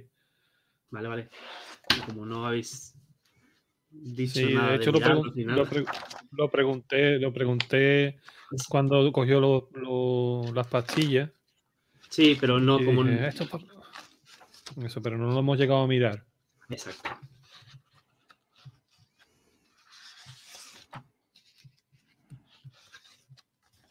Esa, era mi pregunta, si los llevabais encima. Rubio, ¿cómo, cómo estás? Joder, zorro, pues no lo sé, coño, pero estoy. mm, Me noto muy despierto para. para cómo me encontraba antes. No sé qué coño me han echado en el café, pero. El efecto parece que se va de golpe. Y empiezo a mirar el, el coche por el. Por el interior, sin disimular. Y supongo que cuando miro hacia el frente de. hacia el frente, pues algo veré del choque con la. Ahora, no me, ahora soy yo el que no le sale el nombre de. De la barrera. lo de la barrera. Era, era de madera, nada que un poquito de pintura no pueda arreglar. Coño, zorro. Bueno, ah, da igual. Mierda, estamos metidos en una mierda más grande. Lo siento, Rubio. Si, si salimos de esta, mi, mi parte del sobre es para ti, para el coche. No te preocupes. Acá- acá- acá- ¿Había una persona caminando? ¿Por el lado de la carretera? Yo he visto a una persona caminando. Iba vestida como de, como de época, como del siglo XVI o siglo XVII, como en esas películas en blanco y negro antiguas. ¿No? Lo, se- lo señalo, lo señalo por la ventanilla y el, al niño que va atrás le digo, coño, niño, ¿ha- ¿has visto al zumbao ese? Levanto la vista, estaba mirando ese cassette que tenía escondido en el asiento, bueno, en la parte trasera del asiento. No he visto nada. ¿Qué, qué hay? Y miro hacia atrás, viendo cómo nos alejamos. Era, un tío andando ahí por, andando por la carretera, ves- vestido de mojigato, yo qué sé, de, de- de los trajes estos um, así antiguos, de los que llevaban con cosas estas en el cuello así. Coño, como Cervantes o alguno de esos. Lo habrás soñado, tío. Yo que sé, niño. ¿De qué habláis? ¿Qué estás diciendo? Todavía no se te ha ido lo que te has tomado, lo que te han dado. Que nombre, que, que yo lo he visto, zorro, coño. Mírame, mírame, mira, mira, mira. Estoy despierto. Y miro por el retrovisor.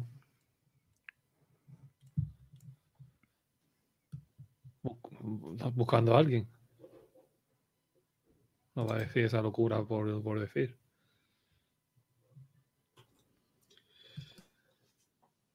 Curioso es que cuando vas atravesando los árboles y miras por el retrovisor, por un par de segundos te da la impresión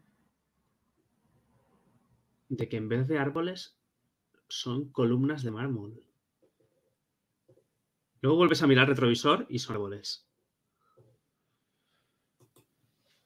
Joder, columnas de mármol blanco.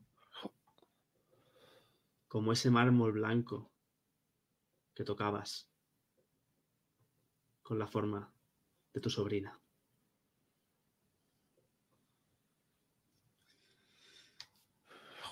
Joder. ¿Qué has visto, zorro? ¿Lo has visto? ¿Has visto al tío? Es como me da una arcada desde incluso desde detrás ve el espasmo. Nada, nada, será la todo lo que la presión, no sé. Nada, bien, bien. No debe quedar mucho para esa casa. Estoy bien, estoy bien. Niño, hazme una tirada de poder.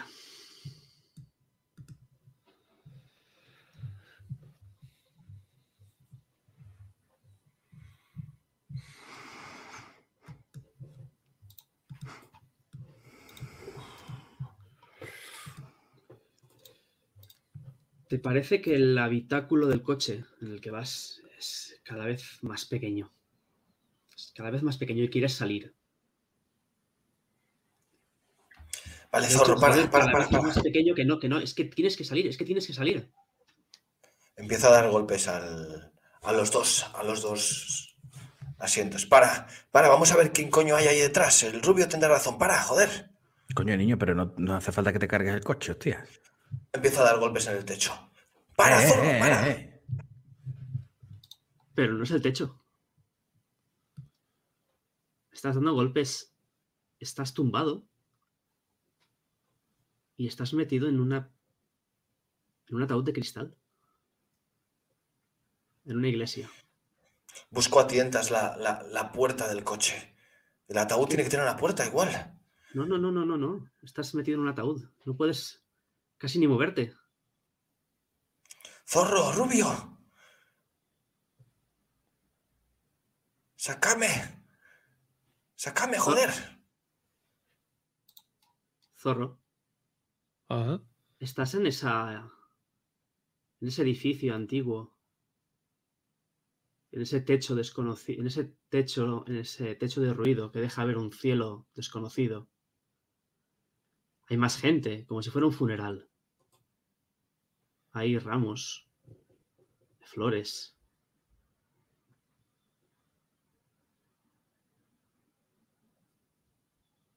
¿Y alguien está gritando?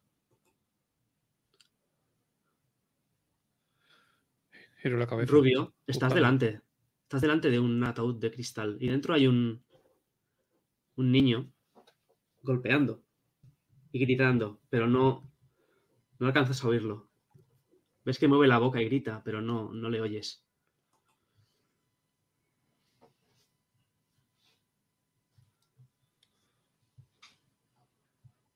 ¿Puedo intentar mover la tapa del ataúd? está cerrado totalmente. Es, no tiene ninguna puerta. Golpeo con, con la mano, midiendo como de grueso es ese cristal. Y también para hacerle ver al niño que estoy ahí. Niño, oyes, oyes golpes en tu, en tu ataúd. Veo ves, Ah, ves al rubio, está de pie. De pie a tu lado. Estás tumbado. Intento golpear la tapa a ver si hay alguna manera de abrirla. Y si no, voy a buscar si llevo mi, mi pistola encima. Sí, la llevas.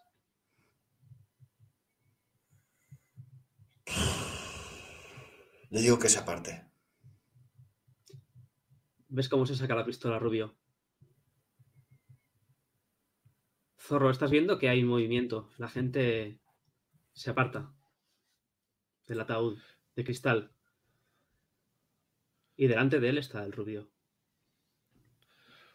Me levanto y voy hacia, hacia ellos. ¿Qué ocurre? ¿Qué pasa? Rubio. Está el ¿Qué niño pasa? ahí dentro Pero y no, y no puede salir. el niño. Pero- Míralo. Pero ¿dó- ¿dónde? Y em- empieza a hacer fuerza para intentar levantar el- la tapa del ataúd. El caso es que no tiene tapa. Es como un prisma de vidrio. Empieza a golpearlo con mis puños. Haz una tirada de fuerza.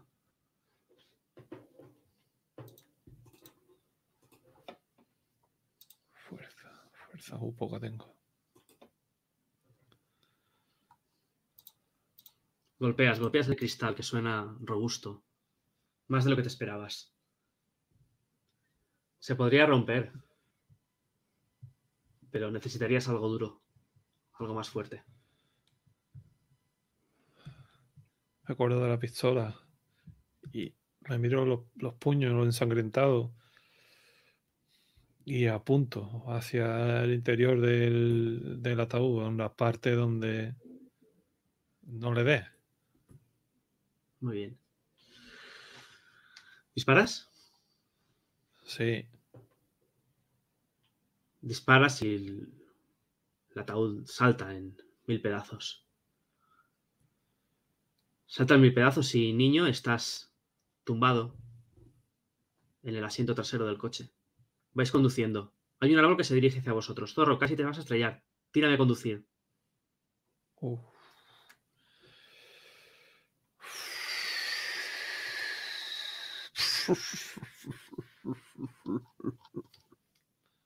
No, mire, antes tenía 20 nada más. Eso con 83.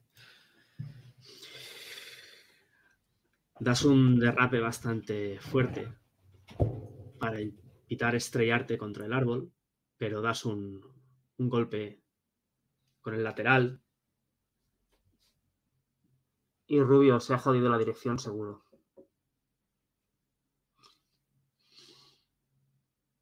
Joder, ¿qué ha pasado? Lo peor de todo, niño, ¿sabes qué es lo que es? ¿Qué? Que aunque no se ha roto nada del coche, toda tu ropa está cubierta de cristales.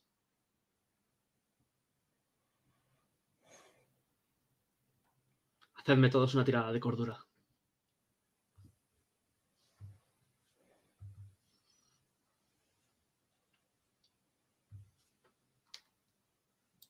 Y los que no la paséis, Joder. apuntar- apuntaros uno. Los que no la pasamos, uno. Menos uno. Vale. Pues parece que el coche. mm, Está un poco desmejorado, ¿eh? Rubio, lo siento, Rubio, de verdad. No sé. No he, no he, he visto como en, en un. ¿Has visto un ataúd? El niño metido dentro. Joder, me he despistado, tío. Me he despistado. Lo siento, Rubio, de verdad. Tú ves que en, en ese momento meto la cara en mis manos y escuchas cómo, cómo empiezo medio a, medio a llorar. Y te digo, Cago la puta zorro. Si es que. Esto era lo último. Esto es lo último que tenía de mi madre. Ella fue la que me dio el dinero para que me metiera en el taxi con la licencia. Y la licencia final la perdí. Era lo, lo último que me quedaba de ella. Pero bueno, coño. Ya está, joder. Se podrá arreglar, digo yo. No sé. ¿Estamos bien todos? Niño, ¿estás bien? No está callado mirándose pues, la cintura, los pantalones, los cristales que tengo encima. Ni te miro. Coño, pero...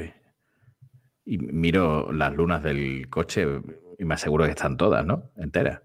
Sí, solo la dirección. Solo la dirección, lo que se ha roto. De hecho, podréis seguir conduciendo, ¿eh? Evidentemente, mañana a un taller directo. Toma, toma Rubio, ves cómo me, me registró el bolsillo anterior de la chaqueta y sacó sobre. Ya te apañas tú con el niño. Sé que no es el momento, pero ya te apañas con, con el niño. ¿ves? Que no, coño, zorro. Ya hablaremos de dinero en otro momento. Pero tú estás viendo eso. Se, señalo al niño y digo, ¿de dónde coño han los cristales ese, hostia? ¿Qué cristal? Pero míralo. Pero la ventana, se ha roto la no se ha roto la ventana.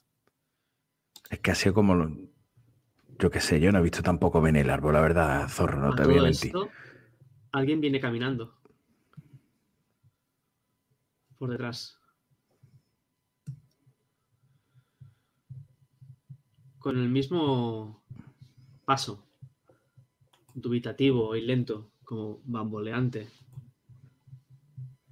que tú has visto antes, Rubio. Pero en vez de llevar un traje de época, lleva un pantalón corto y una camiseta bastante ajada. Es un tío flaco, despeinado, bastante sucio.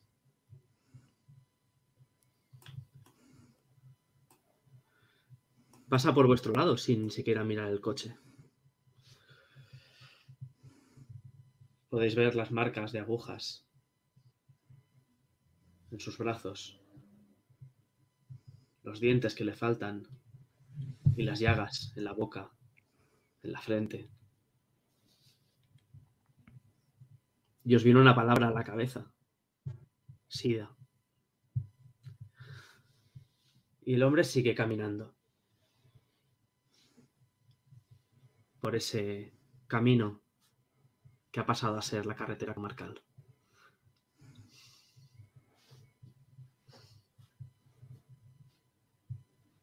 Los yonki, zorro, los yonki. Joder, otra vez no, tío, otra vez no. Yo, yo os tengo que preguntar una cosa. ¿Habéis visto lo del ataúd? Sí, eso es lo que te decía. Por eso creo que me despisté. Niño, habla, coño. Levanto la cabeza de, de casi mirarme los huevos a mirarte la cara, Rubio que si he visto el puto ataúd. ¿Tú qué crees? Se levanto los brazos y caen un montón de cristalitos pequeños, a diferentes tamaños, pero caen sobre mis rodillas. ¿Pero en qué coño nos estamos metiendo, zorro? Me cago en la puta que la tía esta va a tener razón, coño.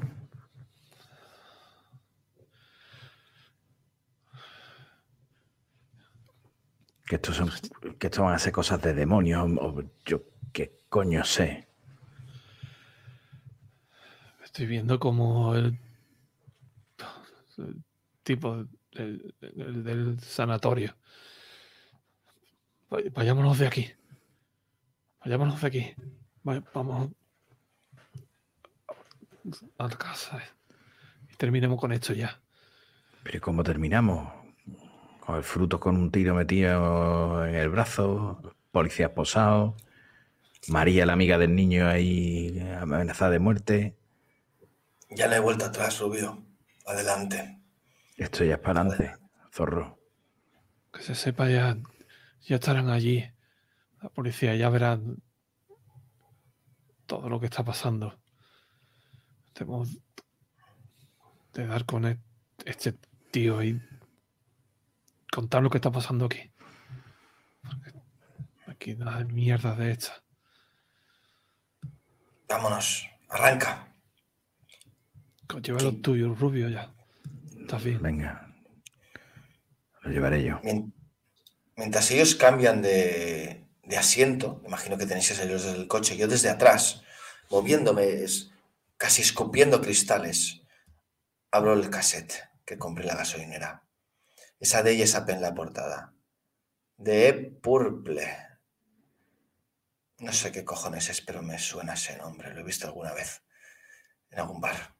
Y mientras os sentáis y ponéis los cinturones, yo pongo el cassette.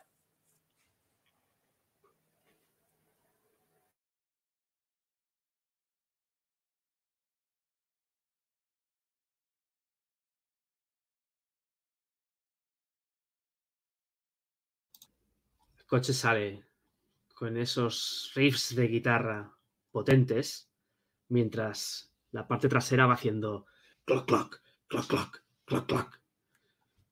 Porque esa rueda de momento va, pero en cualquier momento va a salirse. Y seguís camino hacia arriba. Volvéis a rebasar aquel, aquel yonki que habéis visto.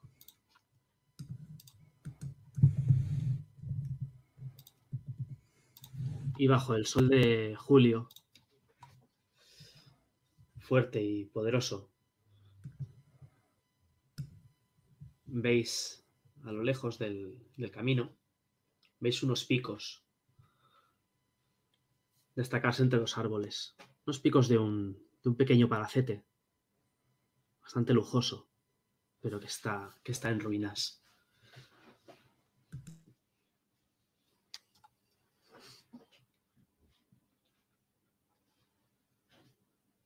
Para llegar tendréis que pasar entre unos, entre unos árboles que rodean toda la, toda la finca. Así que conduciendo con, con cuidado vais evitando los árboles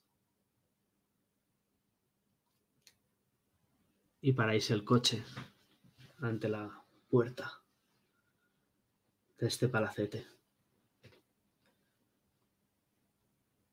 El problema es que cuando salís de los árboles, ya no es de día, es de noche.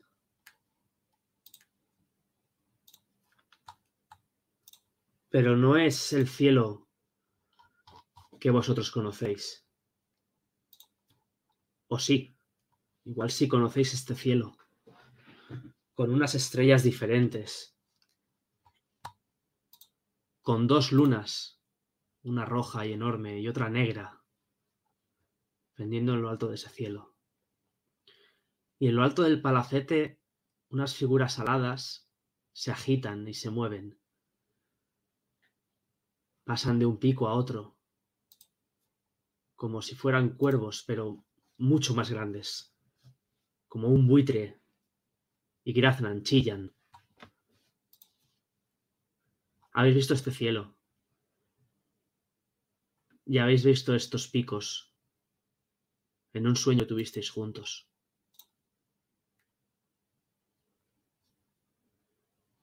Y ahora lo sabéis. Estáis en Carcosa.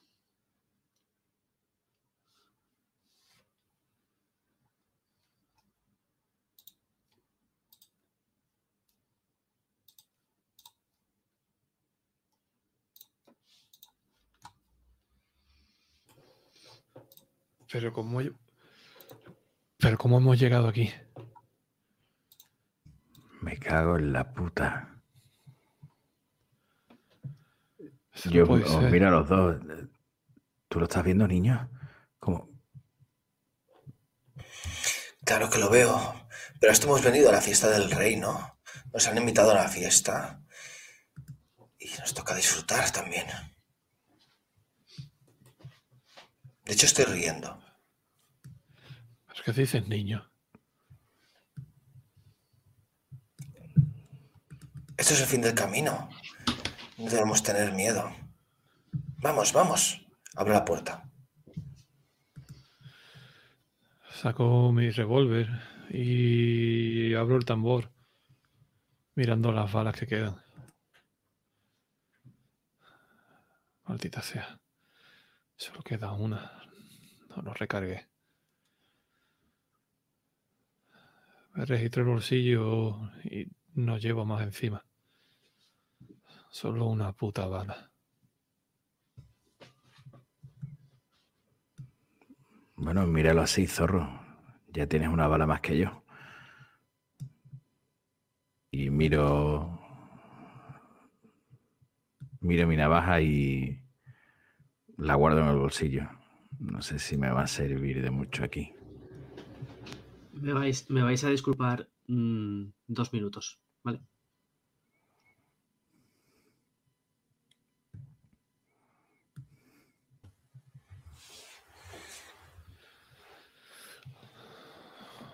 Oh, parece que me fumó un porro yo. Estoy flipando aquí.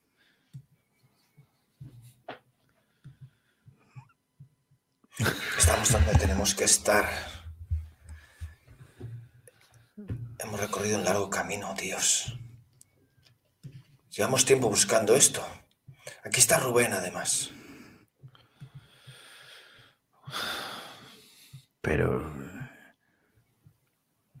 ¿Y qué hacemos? ¿Nos lo cargamos? Veníamos por la carretera del Pardo, joder. No puedo. ¿Cómo, cómo puedo. ¿Cómo podemos estar aquí ahora?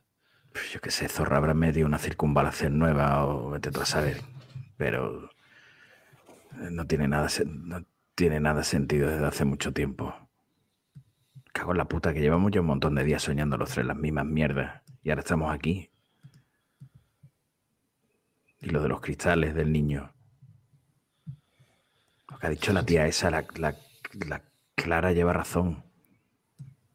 Y si el Rubén Castiñera este realmente viene de, esa genealogía, yo qué coño sé lo del libro aquel. a mí ya me da igual, si igual estamos dormidos los tres, igual estamos, esto es el sueño del rubio. Yo qué sé, pero me da igual. Hemos venido a bailar, ¿no? Pues bailemos hasta que amanezca. Vamos. ¿Estáis en el coche? Hemos salido, ¿no? Va. Estábamos saliendo, pero. Vale, pues sabéis. Zorro, espera, los papeles. ¿Qué, coño había visto que cogía los papeles en la habitación? Igual son las entradas para el baile. Al bolsillo de atrás. Te lo dije que, es lo que ponía que lo leyeras, pero se me, olvidó por completo. Es un, es un papel mecanografiado, arrugado, escrito a máquina, en el que pone Acto 2, una interpretación de Michel Yokechini.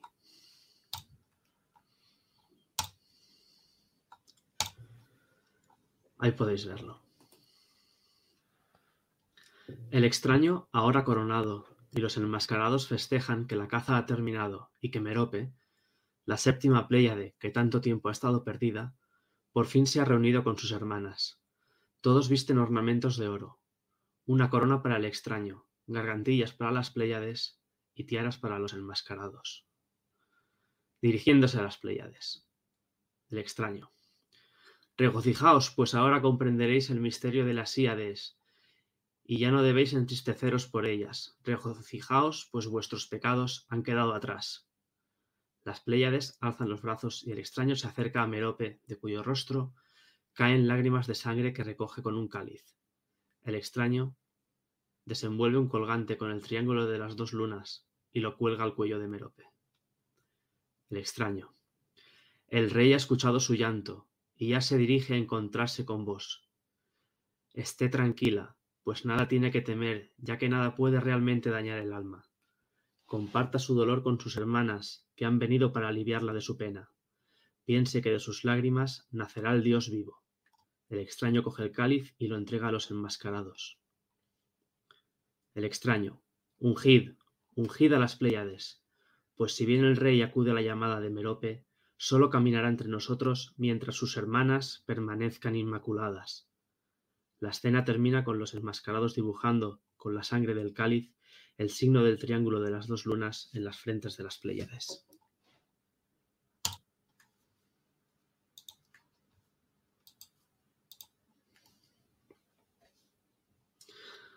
Haced una tirada de idea.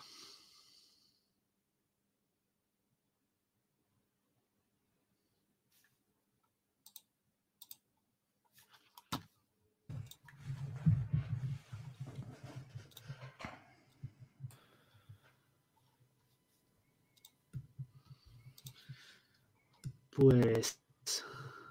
Thor. Parece que están hablando de lo que le hicieron a Sara, Campo Amor, aquí llamada Merope. Esto es lo que sufrió esa pobre chiquilla. A la que encontramos toda la ropa la casa de Rubén, de Sara. Esto es lo que hicieron.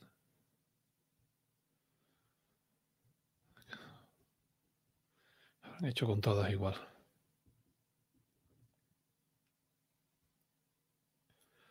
No tiene nada sentido.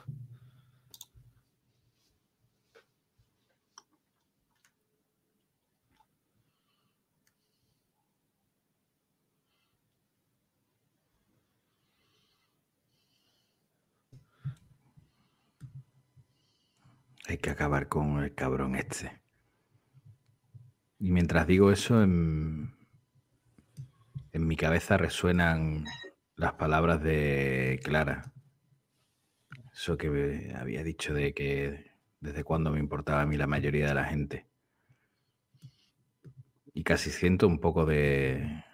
Casi no, siento. Siento vergüenza por la respuesta que le di.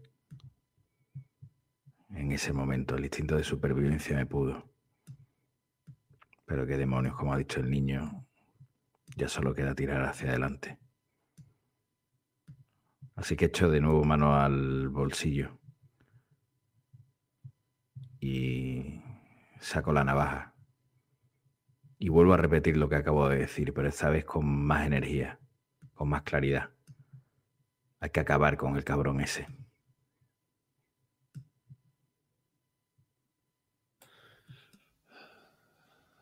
Te sigo, Rubio. Mientras le pongo una mano en el hombro. Vamos a joderles la fiesta a esta gente. Estáis a los pies de ese palacio, palacete reluciente, con los picos altos. Atravesáis un jardín precioso, iluminado por antorchas. Están las flores bellamente situadas. Hay fuentes hermosas de mármol blanco, las que fluye agua. Y en algún sitio se oyen voces, risas y gente vestida como de cortesanos, como estaría la gente vestida en Versalles hace varios, varios siglos. Os ven y y sonríen. Y, y, se susurran entre ellos.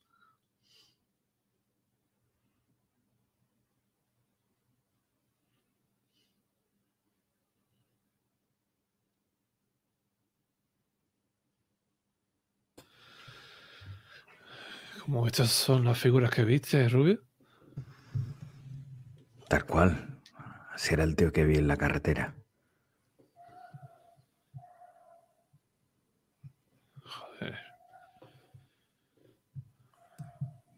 ¿A dónde tiramos?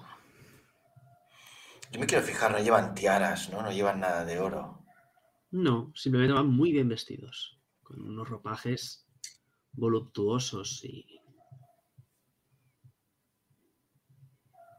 muy, muy elegantes.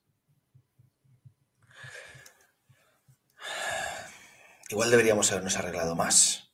Y sonrío, y les sonrío a ellos mientras pasamos. Comparto las risas con ellos. Pero estamos aquí, vamos a disfrutarlo.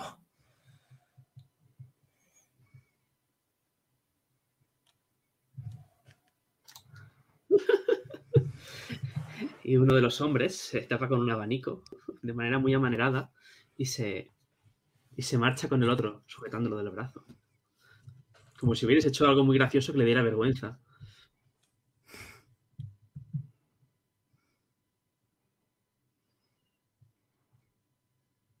Yo saco el paquete de tabaco, me enciendo un cigarro, le ofrezco a mis compañeros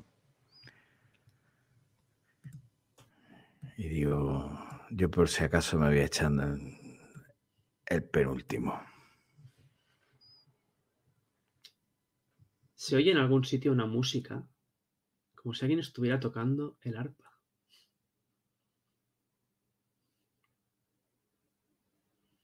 Seguís caminando por el jardín hacia la entrada del palacete y veis un, un corro de personas sentadas delante de, de otra, de una mujer también vestida de la misma manera, muy, muy engalanada, que está tocando el arpa con una melodía muy, muy tranquila. Y los demás aplauden como con mucha delicadeza cuando termina.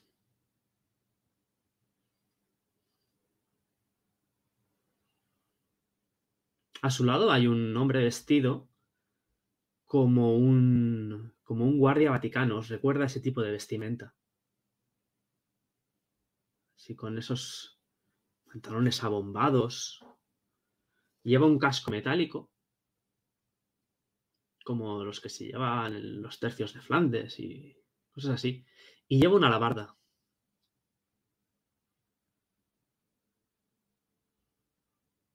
Se os queda mirando. Pero no dice nada. Sigue mirando a la mujer que ha vuelto a tocar el arpa.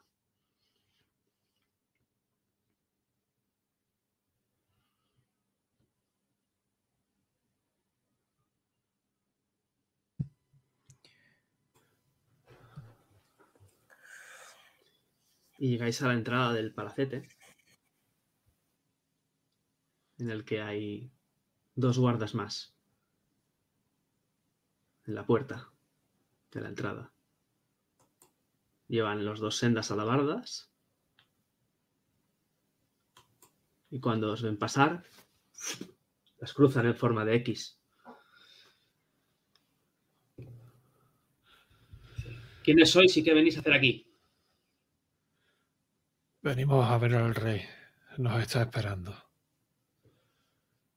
Digo sin pensar en ni siquiera lo que he dicho. Los hombres retiran las alabardas y se apartan a un lado.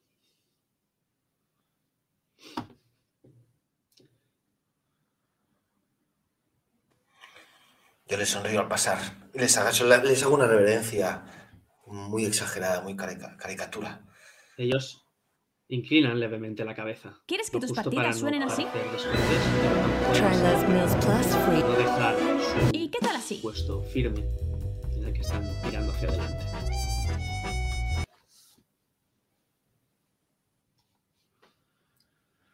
Sigo avanzando. Hay algo, hay algo muy. Hay algo que os llama la atención. Y es que en el peto de estos guardas está dibujado ese signo amarillo que parecía moverse en vuestras manos.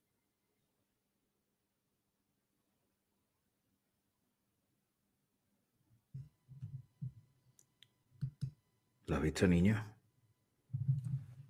El dibujo ese era el del colgante de las narices. Lo veo, lo veo. Eso es que vamos por el buen camino. Nos estamos acercando.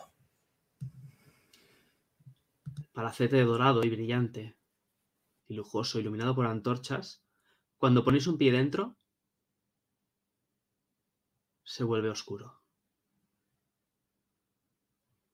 Estáis bajo un techo de madera ennegrecido. Pisáis un suelo de madera podrida, llena de hojarasca, agujas de pino.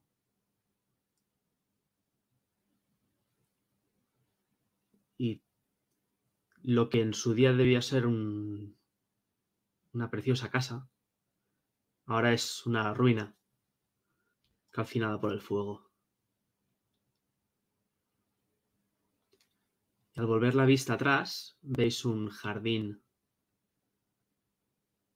seco y abordado por maleza y malas hierbas.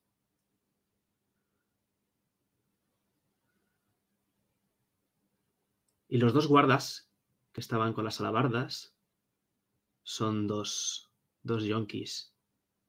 Dos yonkis con dos escopetas que están mirando hacia la calle, hacia hacia el jardín, donde escucháis un sonido de guitarra bastante desafinada, por cierto, y alguien cantando alguna melodía imperceptible. Algo como la chica de ayer, jugando con las flores en mi jardín. Y alguien le contesta, ¡En mi jardín!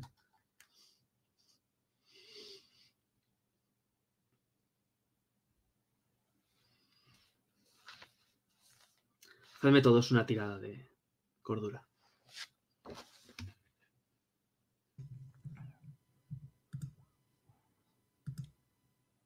Oh.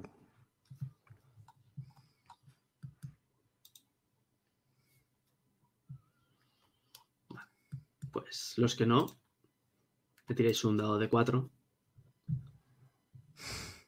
Y los que sí, os quitáis uno. Anda. Tres.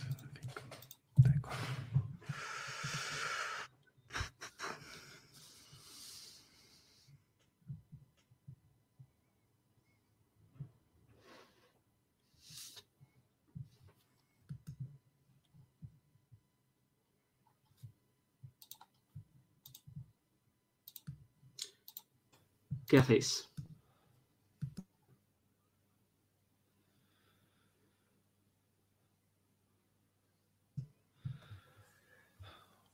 Pues seguir adelante.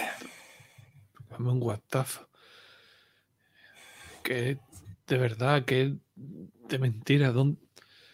¿Qué mierda es todo esto? Me estoy volviendo loco. Se nos está yendo la cabeza. Pero a mí hay una cosa por encima de esto que, es lo que más me raya. ¿Por qué coño se, se nos está yendo la cabeza a los tres a la vez? Si los tres lo vemos y lo dejamos de ver, es que tiene que ser verdad.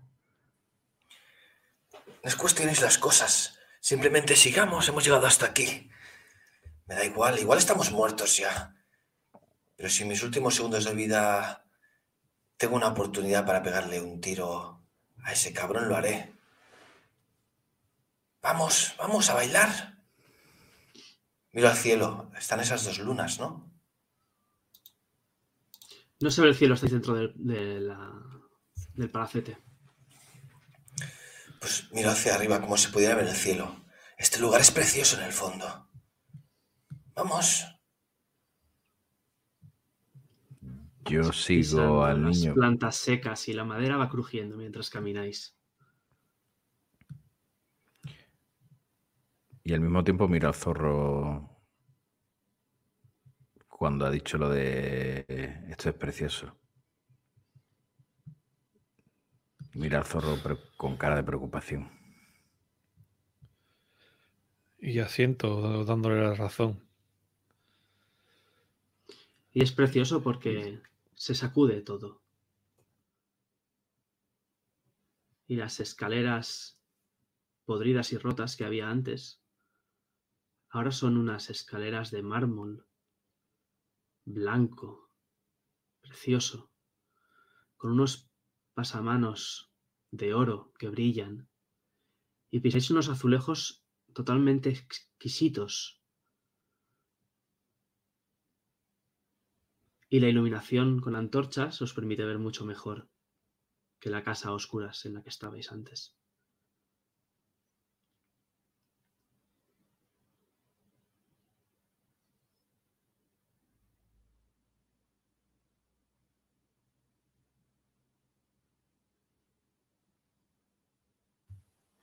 Yo miro asombrado hacia todas partes.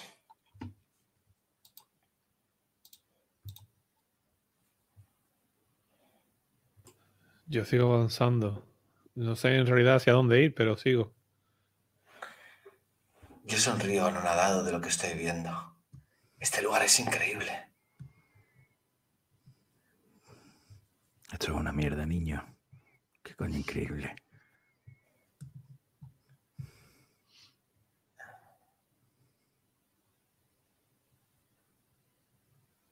Te miro confundido, Rubio.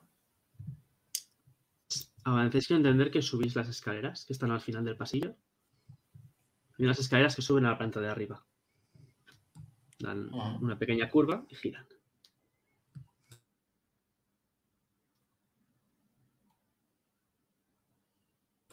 Subamos.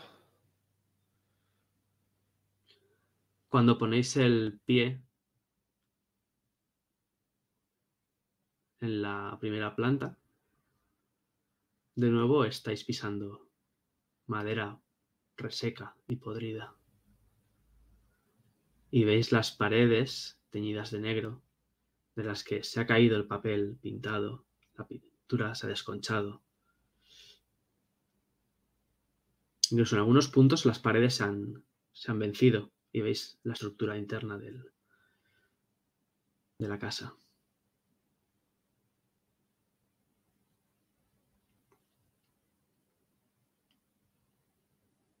Y escucháis unas voces en una de las salas. Ya te digo que ha entrado alguien. Yo no he oído nada.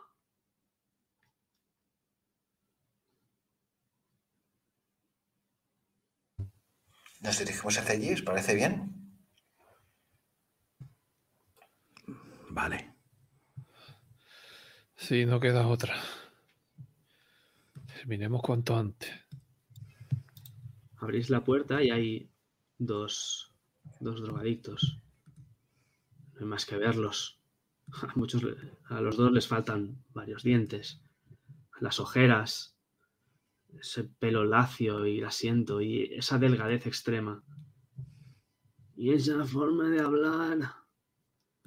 Cuando os ven entrar, se giran. Están los dos sentados en la mesa, delante de una especie de, de aparato que parece un, una radio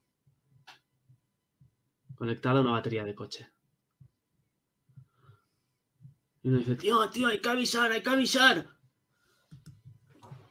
Y uno de ellos coge la, la radio y empieza a apretar. Han venido, están, necesitamos que vengan. ¡Hey, hermanos! Hemos venido a ver al rey. ¿Eh? Hemos venido a ver al rey. ¿En serio? Claro, tenemos las invitaciones.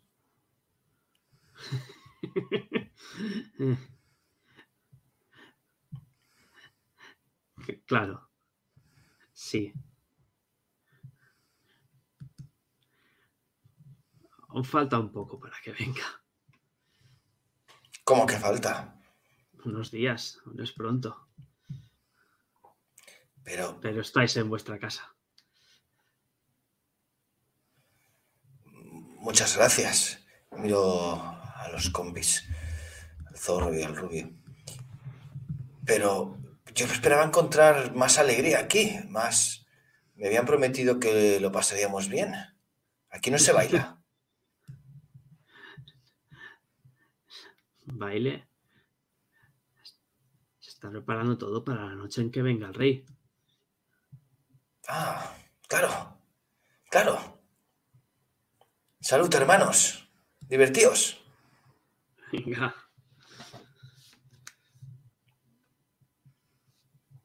Había un número, chicos, había, había una noche, había un día de la llegada del rey, pero yo no me acuerdo. El 25, niño, el 25. ¿Y qué día es? ¿El 26, el 28? No sé qué día es. Hoy es 20. 20. 20. Quedan 5 días todavía, coño. ¿Cuántos faltan para el 25? Te señalo con la mano. Faltan 5, tío. Solo sé hasta yo. Joder. Me paso la mano por la cara y vuelven a caer unos cristales que todavía tenían la manga. Venga, niño, tranquilo, coño. Pero, pero entonces, ¿qué hacemos aquí? Porque se supone que Rubén está aquí. Que yo no sé si. Rubén es verdad. Si preguntamos por él, directamente, ¿qué hacemos, zorro? Me veía avanzando, buscando en un sitio, en otro. Bueno, lo que veis es que en la sala esta lo que falta es el techo. Veis el. Veis cómo entra la luz del, del sol, del exterior. Y lo que hay es equipo de rodaje. Hay, hay diferentes pues cámaras, focos, cableado, micrófonos.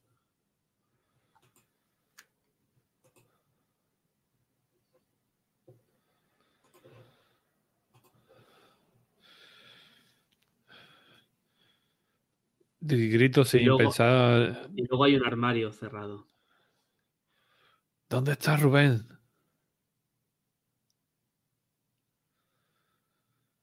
¿Cómo? A Chiñeira. ¿Tú conoces a algún Rubén? Y el otro le mira y dice, yo no.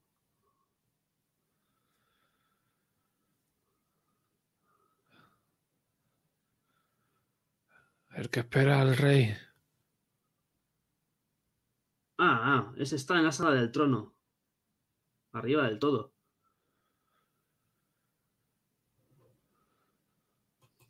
Ahí es donde hay que ir, zorro. Paso la mano por la frente, parece que tengo igual lo, si tuviera fiebre. Todos los ojos súper cargados. Y te señala en el lateral del armario.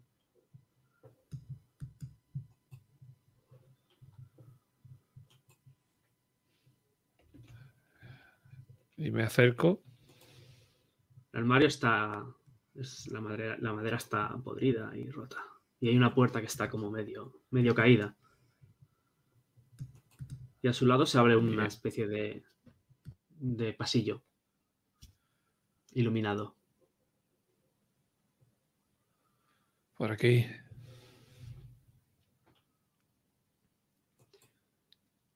Cuando pasas y ves la puerta medio caída del armario, ves que puesto sobre una tela negra hay varias gargantillas, varias tiaras. Y esa tela negra son túnicas, que están puestas una encima de otra. El pasillo está iluminado por una luz diferente, especial.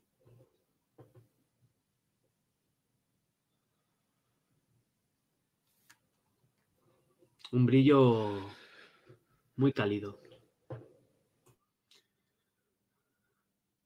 Cuando entráis, notáis cómo vuelve a vibrar todo.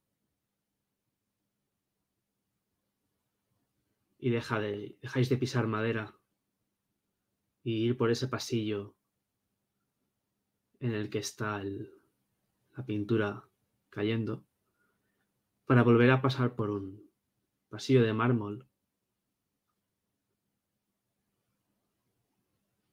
queda una estancia, una estancia enorme, muy grande.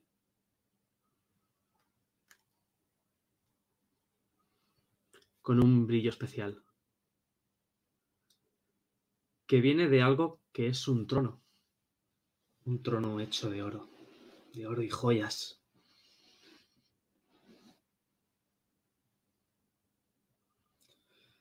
Cuando llegáis a la sala, que es enorme, veis que a los lados del trono hay seis estatuas. Seis estatuas que son exactamente, exactamente iguales.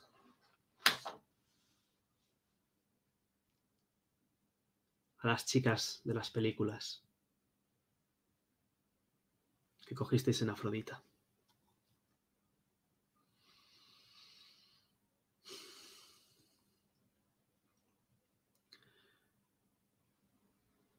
Estas, estas estatuas parecen estar mirando hacia el techo. Solo que no hay techo.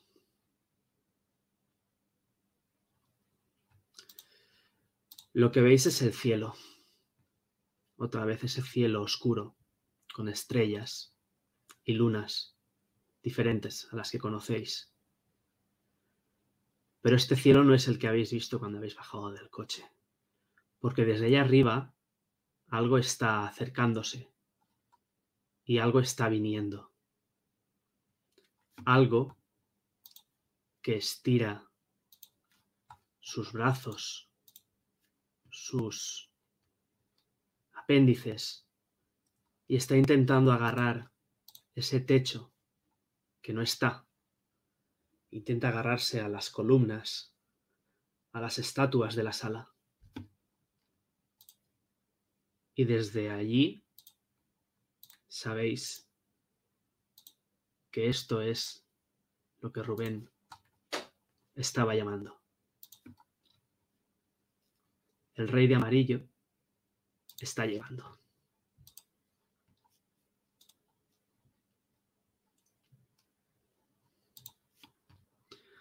Hacedme todos una tirada de cordura.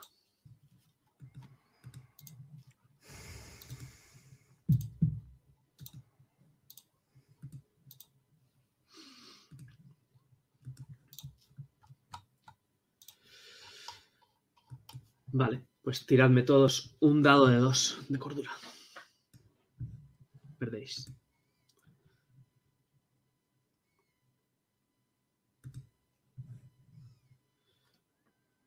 La imagen es como estática.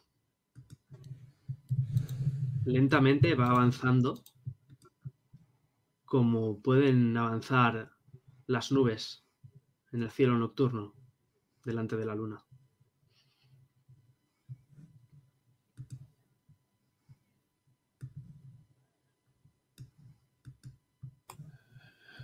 tenemos aquí.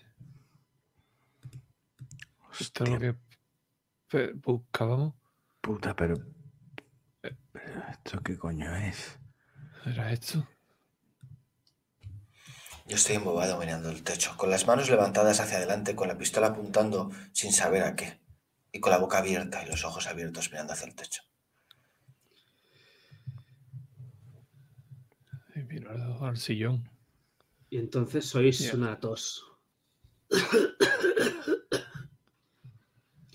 Viene de detrás del trono.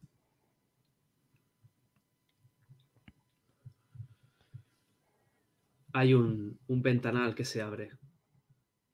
Y hay una figura con una túnica andrajosa hecha unos harapos, mirando por la ventana.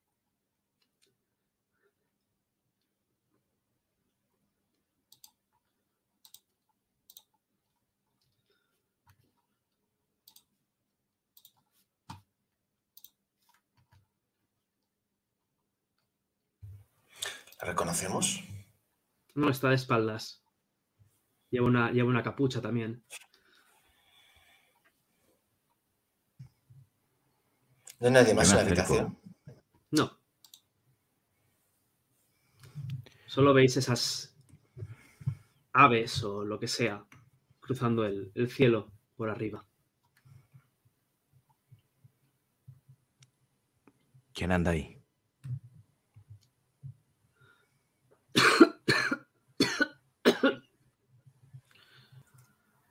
La figura se gira lentamente, se apoya en el trono se sienta y se quita la capucha.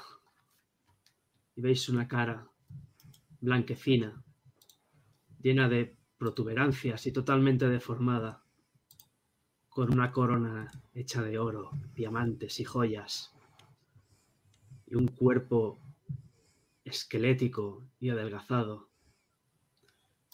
y que os dice, ah, vosotros habéis visto lo que está por llegar. Habéis venido a postraros ante mí y a rendirme pleitesía. Muy bien, yo os haré entrega del signo amarillo. Por favor, y extiende las manos y os dice, arrodillaos. Y si os parece, aquí finaliza la décima sesión de la reputación del señor Castilleira. Buenas noches.